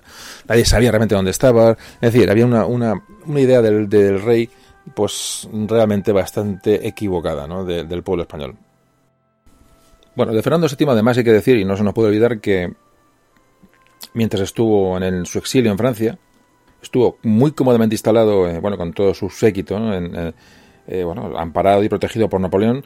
Y hay que decir que, bueno, que Fernando eh, VII felicitaba constantemente y efusivamente a, Napoleón por cada una de sus victorias. Parece ser que el, propio Fernando VII denunció un plan para, para, para eh, mediante el cual se le iba a rescatar de su exilio en Francia. Es decir, alguien se lo comunicó y avisó a Napoleón de que alguien quería, quería sacarle de allí. Bueno, realmente, como veis, el personaje tiene su miga. Y bueno, la verdad es que en cuanto a la guerra de la independencia, de una manera general, ya digo que no es el. No, bueno, no vamos a tocar la guerra de independencia de una manera eh, profunda. Tocará en otros capítulos seguramente. Pero bueno, habría que comentar, y para meternos en el ambiente que queda en España al, bueno, al, finalizar la guerra de la independencia, a principios del 19, hay que decir que las, las atrocidades que se produjeron durante la guerra de independencia fueron inenarrables. Ejércitos, población civil, eh, todos a una guerrillas. En fin, eh, era un clima de, auténtica anarquía en muchos casos y, caos. ¿no? Eh, investigadores han, bueno, han, demostrado que fue la guerra peor de la historia contemporánea de España.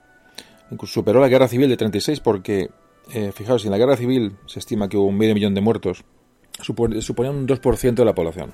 Pero sin embargo, en la guerra de la independencia, la pérdida de la población fue del 4%, el doble. Y a todos estos muertos civiles hay que sumar bueno, las mm, aproximadamente 250.000 víctimas que hubo entre los ejércitos napoleónicos y las tropas aliadas de británicos y portugueses que entraron en la península, bueno, pues a intentar liberarla. La verdad es que estos datos así un poco fríos, un poco por encima, nos ayudan a, comprender cómo quedó España cuando acaba la, guerra. Realmente estaba, ya digo, además de todos los problemas económicos, eh, bueno, decir, políticos, nos encontramos con una España destrozada, con una gran cantidad de bajas, una gran cantidad de enfermedad, una gran cantidad de, pobreza y hay que reconstruir esto bueno, con unos miembros que en este momento prácticamente no existen.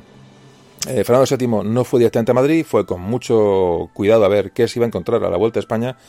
Eh, pasó por Cataluña, por Zaragoza y en Valencia. Y en Valencia es cuando decide pues, su, su reentrada en Madrid porque mm, se ve apoyado eh, por los militares que apoyan el regreso de la monarquía absoluta, y aún así, Fernando pues se queda, bueno, en Valencia sobre todo, se, se encuentra ante la, la, la, bueno, la encrucijada ¿no? de, qué hacer, si jurar la Constitución de Cádiz o volver al antiguo régimen, volver a, cómo estaban las cosas cuando se marchó de España. Le digo que tenía el apoyo de gran, mm, sobre todo, bueno, de, de nobleza, clero, ejército, por supuesto, no de todos, pero gran mayoría, y, el pueblo incluso, ya digo, que, por su paso por las ciudades era aclamado, o sea, era aclamado a su paso por, por eh, digo, por Barcelona, por Zaragoza, eh, sea, era aclamado al Fernando VII, es decir, era el deseado, era la persona que, que encarnaba ese deseo de independencia, ¿no? Y, bueno, y el, fin de, de, esa, de esa invasión napoleónica. Pues viendo la, Fernando VII analiza la situación y el 4 de mayo de 1814 firma un decreto mediante el cual anula de raíz la, Constitución de 1812 y proclama la vuelta al antiguo régimen, proclama la vuelta al absolutismo real. Este decreto rechazaba cualquier forma de constitución, aunque él decía que, que, admitiría un sistema de cortes, pero convocadas por él mismo, es decir, unas cortes mm, personales, por decirlo de alguna manera. ¿no? Bueno, pues esta situación, fijaos lo, breve de las cosas, ¿no? Eh, esta situación va a desembocar, bueno, pues en, un, en seis años del, año 14, 1814, cuando regresa Fernando VII, hasta 1820, eh, lo que se, se, conoció históricamente como el sexenio absolutista, es decir, la vuelta al absolutismo tras ese corto periodo de mm, constitucional ¿no? que nació que nació en Cádiz.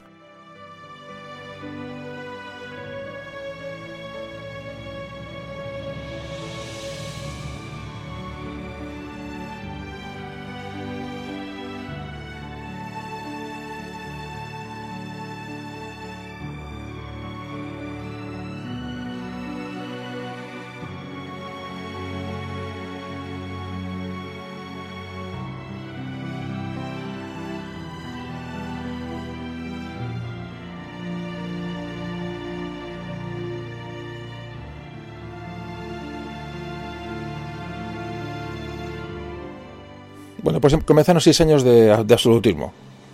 Eh, seis años que, repito, se conoció como el sexenio absolutista. Históricamente se ha conocido así y es importante. Bueno, Fernando VII no solamente borra de un plumazo la, tarea de la Corte de Cádiz, sino que además esas reformas emprendidas bueno, por, los ilustrados, como antes comentamos, que empezaron ya con Carlos III, pero sobre todo con Carlos IV, eh, con Jovellanos, por ejemplo, Godoy, etcétera. Bueno, eh, estas pequeñas reformas, a veces provocadas por ese miedo a esa revolución, ¿no? a ese posible levantamiento popular, bueno, hasta esas reformas incipientes las borra del mapa. Cuando vuelve Fernando VII tiene 30 años. Era una persona mediocre, eh, falta de personalidad, eh, egoísta. Bueno, realmente se le ha pasado la historia como el rey felón. Felón, pues alguno lo sabe, es traidor, ¿no? Eh, pasa la historia como el grande, el magno, el conquistador, la católica, el santo. Bien, bien, pero pasar la historia como el felón, como el traidor, imaginaos la talla del personaje. Eh, bueno, aunque hablaremos en siguientes programas de él, hablaremos porque hoy no vamos a quedar ya por aquí. Quedar por aquí porque creo que hay que ir esto, hay que digerirlo poco, poco a poco. Eh, es un proceso digo, muy complicado, muy complicado, entonces si corremos mucho probablemente nos perdamos en el camino porque el siglo XIX es muy complejo, yo lo digo, pero espero que, espero que os interese. Entonces, eh, os iba diciendo que era un personaje acomplejado, muy, muy autoritario, muy desconfiado. Eh, se, siempre se, refugió en, una, en, un, grupo de amigos de lo que se llamó su camarilla, ¿no? Una camarilla que llegaron a, odiar los propios mm, absolutistas. Es decir, eh, fue un rey absolutamente, absolutamente despótico, ¿no? Desde esa gente que había luchado por él en la gran independencia, el grito de viva, viva rey Fernando, y, realmente era el grito, de, el, viva Fernando VII era el grito que se daban los soldados españoles y los guerrilleros cuando iban a por los franceses, ¿no? Entonces, fijaos eh, qué personaje tan, tan impropio, ¿no? Y tan poco tan poco merecedor ¿no? de tanta sangre. ¿no? Es realmente es un personaje que yo particularmente, ahora sí hablo particularmente y no suelo dar opiniones, me gusta, digo, me parece un personaje deleznable en la historia de España tanto Carlos IV como él, es cierto que estuvieron muy presionados por Napoleón, es decir, enfrentarse a Napoleón era cualquier cosa, pero tuvieron otras opciones. Y la vuelta de Fernando VII a España, eh, evidentemente, nos llevó a la hecatombe, como veremos, repito, en programas posteriores. Bueno, el caso es que restablece toda la administración del, antiguo régimen, restablece el Consejo de Castilla, el Consejo de Indias, eh, el Consejo Real, la Inquisición, fijaros la cuestión. Eh. Eh, prometió cuando llegó que iba a convocar cortes, aunque fueron unas cortes, digamos, hechas a su, a su medida, pero también derogó esa convocatoria de cortes. La Iglesia recuperó, recuperó todos los beneficios y todas las prerrogativas por supuesto los liberales o toda aquella persona que, bueno que, se le pudo oponer ideológicamente fueron perseguidos mm, drásticamente, pero drásticamente. Incluso sus, la, bueno, los, los, realistas, ¿os acordáis que había, perdón, bueno, realistas o reformistas que os acordáis que había, que antes comentaba, que hubo, había una facción de gente que, que eran antiguos ilustrados, eh, bueno, incluso gente de su propio gobierno, tuvieron que, que manejarse y vivir en el alambre, porque realmente eh, tuvieron que, que, bueno, que evitar un poco que la mano del rey llegara también a, ellos, ¿no? Porque, porque realmente no eran, no eran de, su, de su confianza. Y ya todo esto unimos, que, que gran parte de la población española de, de calado intelectual, eh, los afrancesados, eh, liberales, eh, ilustrados, huyen a Francia cuando entra Fernando VII, bueno, nos encontramos con un país descabezado intelectualmente, las ideas liberales, mm, digamos, han escapado a Francia, se han exiliado, y esta gente, bueno, en el extranjero se van a refugiar en sociedades secretas. Sociedades secretas que son las que van, donde van, van a, digamos, aglutinar un poco los siguientes movimientos revolucionarios. Que ya digo que hablaremos en otros programas de ellos. Por ejemplo, la, masonería, la famosa masonería de la que hablaremos también en algún capítulo. Mm, esta es la situación en España. Y si a esto le unimos la auténtica sangría que supuso la guerra de independencia, pobreza, bueno, hambre, eh, pérdida de infraestructuras, por supuesto unimos ya la falta de prestigio que España tiene ya en Europa. Es decir, España ya pasa a ser una potencia, ya después de Trafalgar pasamos a una potencia de segundo orden, pero ya después de la gran independencia éramos eh, de tercer orden. Entonces, bueno, no de tercer orden porque había eh, posesiones en América, pero bueno, realmente España estaba desapareciendo de la influencia internacional y el ejército estaba muy desmembrado, no había flota realmente. Bueno, luego estaba, el, creo que hablamos de, esto en el programa de Trafalgar, creo, que, creo recordar cómo Fernando VII en un otro alarde de, corrupción realmente, como compra cómo compran una flota los rusos, una flota que hubo que, desguazar nada más llegar a España. Y costó, no recuerdo la cantidad, estoy hablando un poco de memoria, pero otro de los hechos de Fernando VII que, bueno, vergonzoso. intentó reponer la flota comprando una flota mm, que estaba auténticamente con carcoma. ¿no? De hecho, digo, creo que solamente una fragata o un, navío de línea sobrevivieron, no recuerdo la cantidad, si fueron 12 navíos, no recuerdo, ya no, Perdonadme que no haya hecho esta, esta investigación, pero bueno, tampoco lo teníais en el programa de Trafalgar, quiero recordar que hablamos de ello. Y entonces, bueno, es una, fin, todo lo que hablamos de Fernando VII es, vamos a parar al mismo sitio, ¿no? Todo esto, esa recuperación que se produjo con Carlos, con Carlos III, bueno, se vino, por supuesto, después de una guerra de independencia, evidentemente, pues se vino abajo con, con Fernando VII, sin duda. Tenemos una deuda exterior tremenda, había que pagar deudas de guerra con, con, con los países que nos hayan ayudado la, hacienda de la, de, la, corona estaba en una bancarrota absoluta y ya llegamos al... si ya esto no son todos los males, ya comienzan en serio, bueno, ya han comenzado en serio la revuelta, las rebeliones en, las provincias americanas, que era la fuente de ingreso principal de España en aquel momento. Si la situación nos parece dramática, ya no sé qué, o sea, absolutamente dramática, o sea, no tenemos a qué agarrarnos realmente, ¿no? Y un país empobrecido, un país sin provincias eh, americanas, un país sin suministros, un país que no era no pintaba nada en la política europea, un país devastado por la guerra y encima lo más grave, lo más grave, un país gobernado por un rey, mm, repito, no lo digo yo, un, rey traidor eh, y una sobre todo lo peor de todo, una sociedad dividida, muy dividida, muy dividida en bandos eh, que serán irreconciliables hasta hace muy poco tiempo. Aquí arranca, eh, es muy lejos, pero aquí arrancan los problemas de España, de, bueno, que todos más o menos ya conocéis y, y atisbáis. Bueno, pues, pues esta es la cuestión. Eh, ya digo, si no es dramático ese tema, a mí me gusta hablar de otras cosas, eh, pero creo que hay que hablar, abordar la historia de España de todas las perspectivas. Y, entender esto es fundamental. Fundamental entender qué pasó en Cádiz, qué pasó y de dónde arranca esa, esa, esa confrontación, esa confrontación entre ideas de, de, de ver España, ¿no?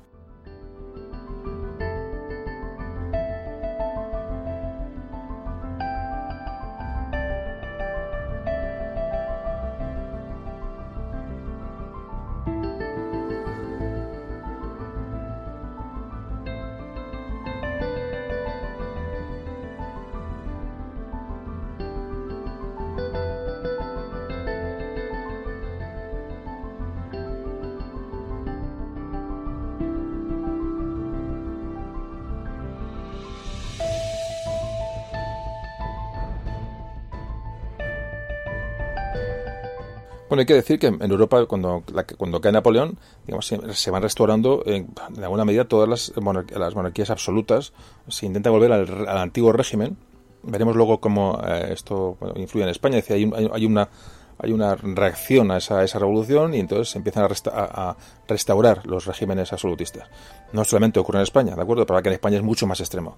¿Y qué ¿Quién tenemos cerquita de nosotros? Pues como siempre Inglaterra. Inglaterra, imaginaos, Inglaterra ya era una potencia ya no emergente, ya está emergida, ¿no? En, estos años de 1814, Inglaterra ya era una potencia, había derrotado a Napoleón y los mares eran suyos, aunque haya perdido en los Estados Unidos de Norteamérica, eh, bueno, sus perspectivas comerciales y, e imperiales eran enormes y entonces, bueno, pues ellos estaban favoreciendo de una manera la caída de España como potencia eh, que le pudiera hacer sombra en algún momento. Es decir, Inglaterra potenció los movimientos liberales, eh, potenció desde Gibraltar todos estos movimientos en contra de la monarquía absoluta.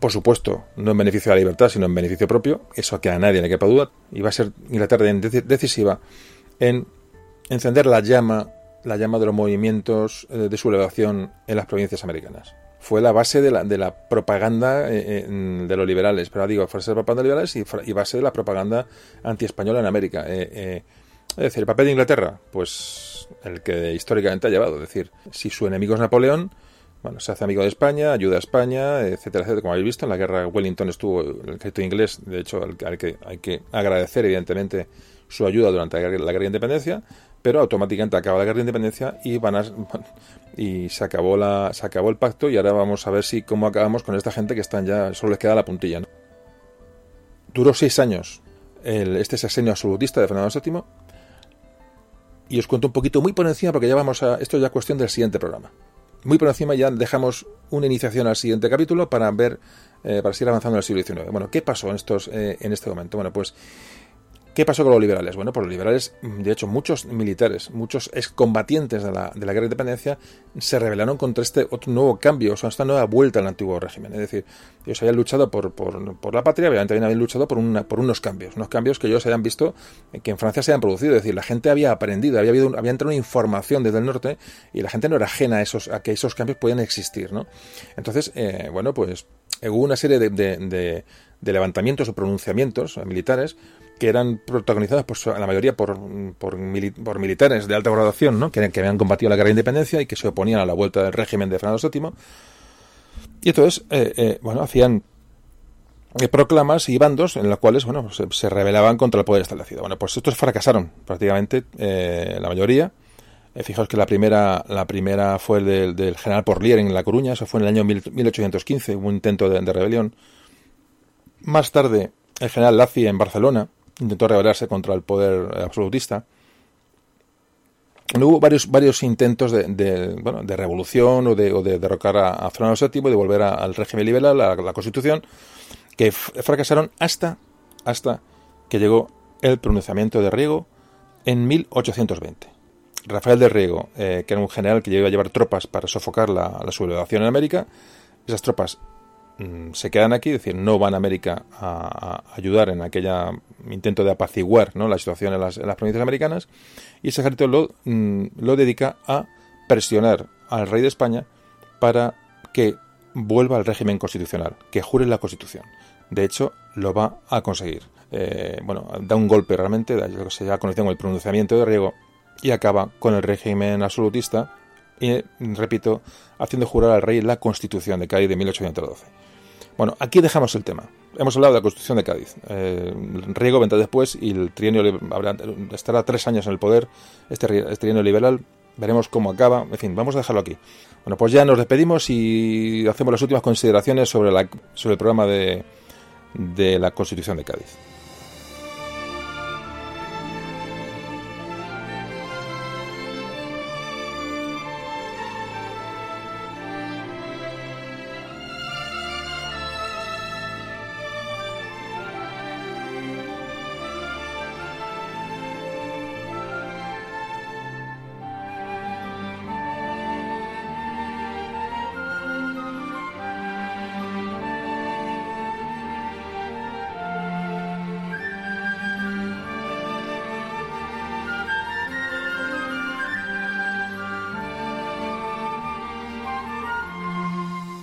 Bueno, pues todos estos acontecimientos que hemos narrado hoy eh, se ha conocido como la Revolución Liberal. Su ejemplo lo tomó, como hemos comentado antes, de la Revolución Francesa de 1789. Como antes hemos comentado, en Europa se volvió a instaurar los regímenes, los regímenes absolutistas y hubo más revoluciones en Europa, es decir, durante el 1820, que coincide con la Revolución de Riego, en el 30 y en el 1848 hubo revoluciones liberales en Europa eh, eh, en distintos lugares para intentar acabar con la restauración de las monarquías absolutas. Fijaos que la, reacción en Europa es parecida a la que hay en España, para que en España tiene unas, connotaciones eh, mm, particulares que son los hacen diferentes en muchos aspectos. Hay, no, no, podemos olvidar cómo influye la independencia de, los, de, las provincias americanas, cómo van paralelas a todo este proceso que ocurre en España en el 1812 y años eh, cercanos, que van a influir muchísimo también en la, en la política española. Cómo esta, esta revolución española, que se ha llamado, esta revolución liberal, que se ha llamado así, eh, también tiene muchas influencias de la independencia de Estados Unidos, que es anterior. Eh, fijaos que hasta que el, régimen, el, antiguo régimen va a quedar definitivamente olvidado, lo que es las monarquías absolutas en Europa, hasta la Primera Guerra Mundial no termina. Es estamos hablando de primeros del siglo XX, 1914, 1918, no se terminan realmente los regímenes absolutistas en Europa, fundamentalmente con la caída de, Rusia con su revolución en el 17, ¿no? Bueno, es un tema ya un poquito de, historia europea, un poco mm, colateral al tema, al tema español. Pero fijaos que digamos que no tampoco somos una, un, no somos un bicho raro, sino que realmente, bueno, seguimos unas pautas de, eh, digamos, que en, Europa están, están ocurriendo. Pero repito, con una serie de, de condiciones bastante, bastante peculiares. Como repito, que lo veremos en programas siguientes. La Constitución de 1812 es uno de los logros más importantes de la historia de España. Acabó, bueno, mejor fracasó porque fue, una, fue idealista, fue prematura, lo que antes lo he comentado, ya digo que, que, pudo tener muchas, muchas, eh, muchos fallos, muchas, muchas imprevisiones que no pudieron luego contener la vuelta del antiguo régimen, ¿no? esa vuelta determinada de Fernando VII al antiguo poder, ¿no? No pudo con, con, la monarquía, no pudo con la nobleza, no pudo con la Iglesia Católica, eh, eran maneras diferentes de entender España, Aquí no hay ni buenos ni malos. Eh, muy importante, eso de verdad me gustaría dejarlo muy claro. Eh, la historia es la historia y mm, verla con, con, esa perspectiva de los buenos y los malos nos llevará a un error tremendo, pero tremendo. Lo, ahí te digo que es, es para mí es lo más importante de, de, de, entender y de asimilar. ¿no? Eh, cada uno en, cada momento de la vida, en cada momento de la historia está en un momento determinado y hace una serie de cosas que van condicionadas por, por bueno, por, por su situación, por su nacimiento, por por sus convicciones o por su, por su formación, me da igual, ¿no? Eh, entonces, hablar de que eh, los ricos y los curas eran malos y los, los liberales eran buenos, pues realmente eh, es un, reduccionismo absurdo, absurdo, aunque realmente pues, la gente puede estar hoy día puede estar de acuerdo, evidentemente, con las libertades, etcétera, etcétera. Eso no, es, eso no es discutible. Pero como siempre digo, ver la historia con unas gafas equivocadas, con las gafas de hoy, nos va a llevar a errores enormes. Entonces hay que saberlo ver, mm, tomar la perspectiva de la época, muy importante. Repito que en Europa volvieron los regímenes absolutistas, ojo, ¿eh? en toda Europa. Y a Inglaterra amparó estos, estos regímenes cuidado, ¿eh? o sea, que, no, no, vamos a, vamos a centrarnos, digamos, en, un poco en la perspectiva histórica, que es lo que siempre me gusta incidir. Ya sé que es un poco pesado, pero me gusta incidir en ello. Como antes comentábamos, la Constitución esta, bueno, que es un, que repito, fue uno de los hitos importantes de la historia de España y, eh, fijaos, negaba, negaba la libertad religiosa. O sea, daba a la religión católica toda la, la, la, bueno, toda la prioridad. Claro, esta falta de libertad religiosa a la vez impedía la libertad de conciencia y a la vez pues acababa con el derecho a la libertad de expresión. Realmente, realmente la Constitución en ese momento era, era imperfecta. O sea, tú no puedes eh, em, decir, tenía una serie de taras. Repito, no, no abordó el conflicto con Hispanoamérica, no, no tuvo la, no dio la representatividad correspondiente a, los, a, la, a, la, población americana. Y tampoco, repito, como antes comentaba, no atajó el asunto de la esclavitud. El asunto de la esclavitud, que lamentablemente en España, repito, mm, mm, es, es gran parte de todo esto es leyenda negra, pero es cierto que aunque no nos podemos, no somos de los países más esclavistas, por supuesto Inglaterra, Portugal, bueno, vamos a entrar a Francia, a, no vamos a compararnos, no vamos a decir, como hablábamos en el programa de la leyenda negra, no se trata de decir tú más, no tenemos tanto que, tanto que callar como los ingleses, pero, pero hay que decir que la esclavitud en España permaneció más tiempo de la cuenta. Hablamos que persistió hasta, la, hasta, hasta Cuba, hasta cuando, cuando, se perdió Cuba, eh, realmente había bueno, un gran nivel de esclavitud en Cuba absolutamente permitida y absolutamente, bueno, una cosa que realmente es, es un poco avergonzante. Bueno, pues esto se podía haber atajado mejor en la Constitución Liberal de Cádiz, aunque luego se hubiera derogado, pero tampoco se trató de decir una serie, una serie de, agujeros oscuros que, que, al modo de ver, ya digo, a lo mejor es opinión personal, pero mm, no se trataron, no se trataron debidamente. Que, es curioso porque realmente los liberales, eh, hablamos de la Iglesia Católica, y tal. Es que realmente los liberales eh, mm, eran católicos. O sea, el ser liberal no, no, eran anticlericales, ni mucho menos. Eh, en la mayoría de los, de los, de los liberales revolucionarios, o llamarlo de alguna manera, profesaban la, la, fe católica, con lo cual, eh, bueno, fijaos un poco la, la, dificultad ¿no? en adoptar ciertas, ciertas medidas. Pero aún así, estos, aunque eran católicos, ellos intentaron hacer, crear un Estado moderno y la Iglesia Católica y la nobleza, sobre todo la Iglesia Católica, que es clave en, esta, en, todo este entramado ¿no? de, ideológico y de, y de, acciones, eh, pues, se dedicó a impedir este, este, este, llegar a un Estado moderno porque veía que acabarían sus privilegios, acabarían sus, beneficios y, sobre todo, mm, lo que temía la Iglesia es que se llegara a haber una, una libertad de conciencia, una libertad religiosa en, en, España. Es un poquito lo que les llevó a oponerse de una manera tan radical a esta constitución de Cádiz que derogaba prácticamente todos, todos sus, privilegios. Bueno, la constitución de Cádiz del 12, de 1812, bueno, pues fue, paralelamente a la guerra de independencia, fue, fue, clave. Fue un modelo para, para movimientos de, de, de, insurrección, por supuesto, en, América, en, Europa también, ¿por qué no? influyó muchísimo en los, los posteriores movimientos eh, liberales europeos y, en América. Ya digo que fue, fue un, un texto clave y que recorrió el mundo la Constitución fue estudiada y, debatida, digo, por toda la intelectualidad europea, en círculos políticos, en círculos eh, ideológicos, y realmente, bueno, fue, fue un emblema de libertad, ¿no? Libertad a todos los niveles. Esto fue la Constitución de Cádiz. Pues nada, nos, nos vamos.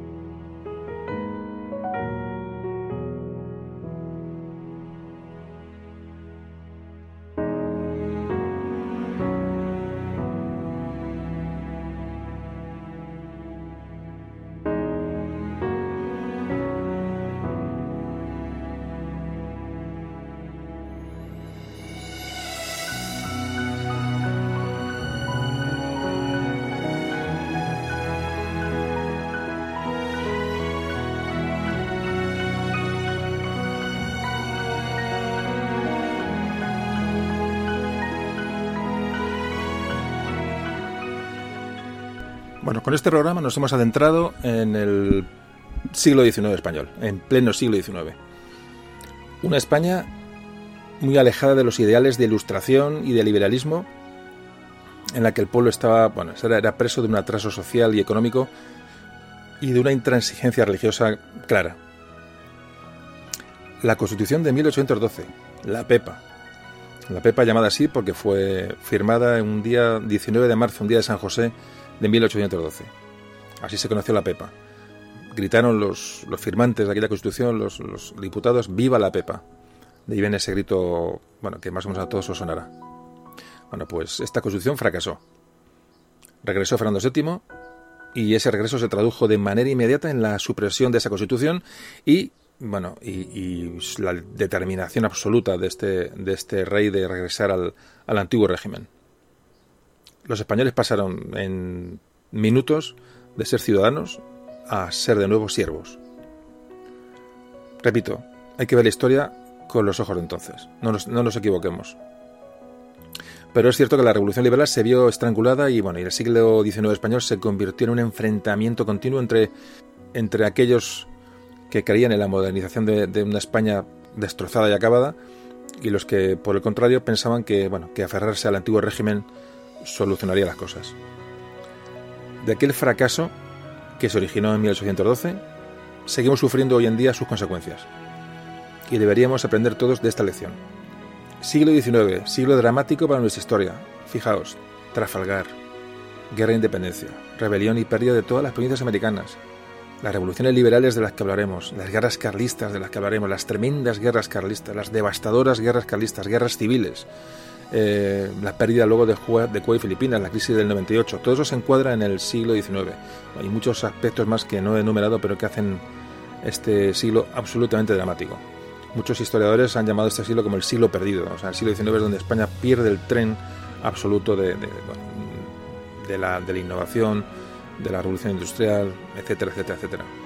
Pero es imprescindible para conocer mejor y entender lo que hoy, lo que hoy tenemos y lo que somos, es la, es la cuestión, ¿no? Bueno amigos, que retomaremos el siglo XIX pronto, espero, y espero también que os haya gustado el programa y hayáis sacado conclusiones positivas. Un saludo.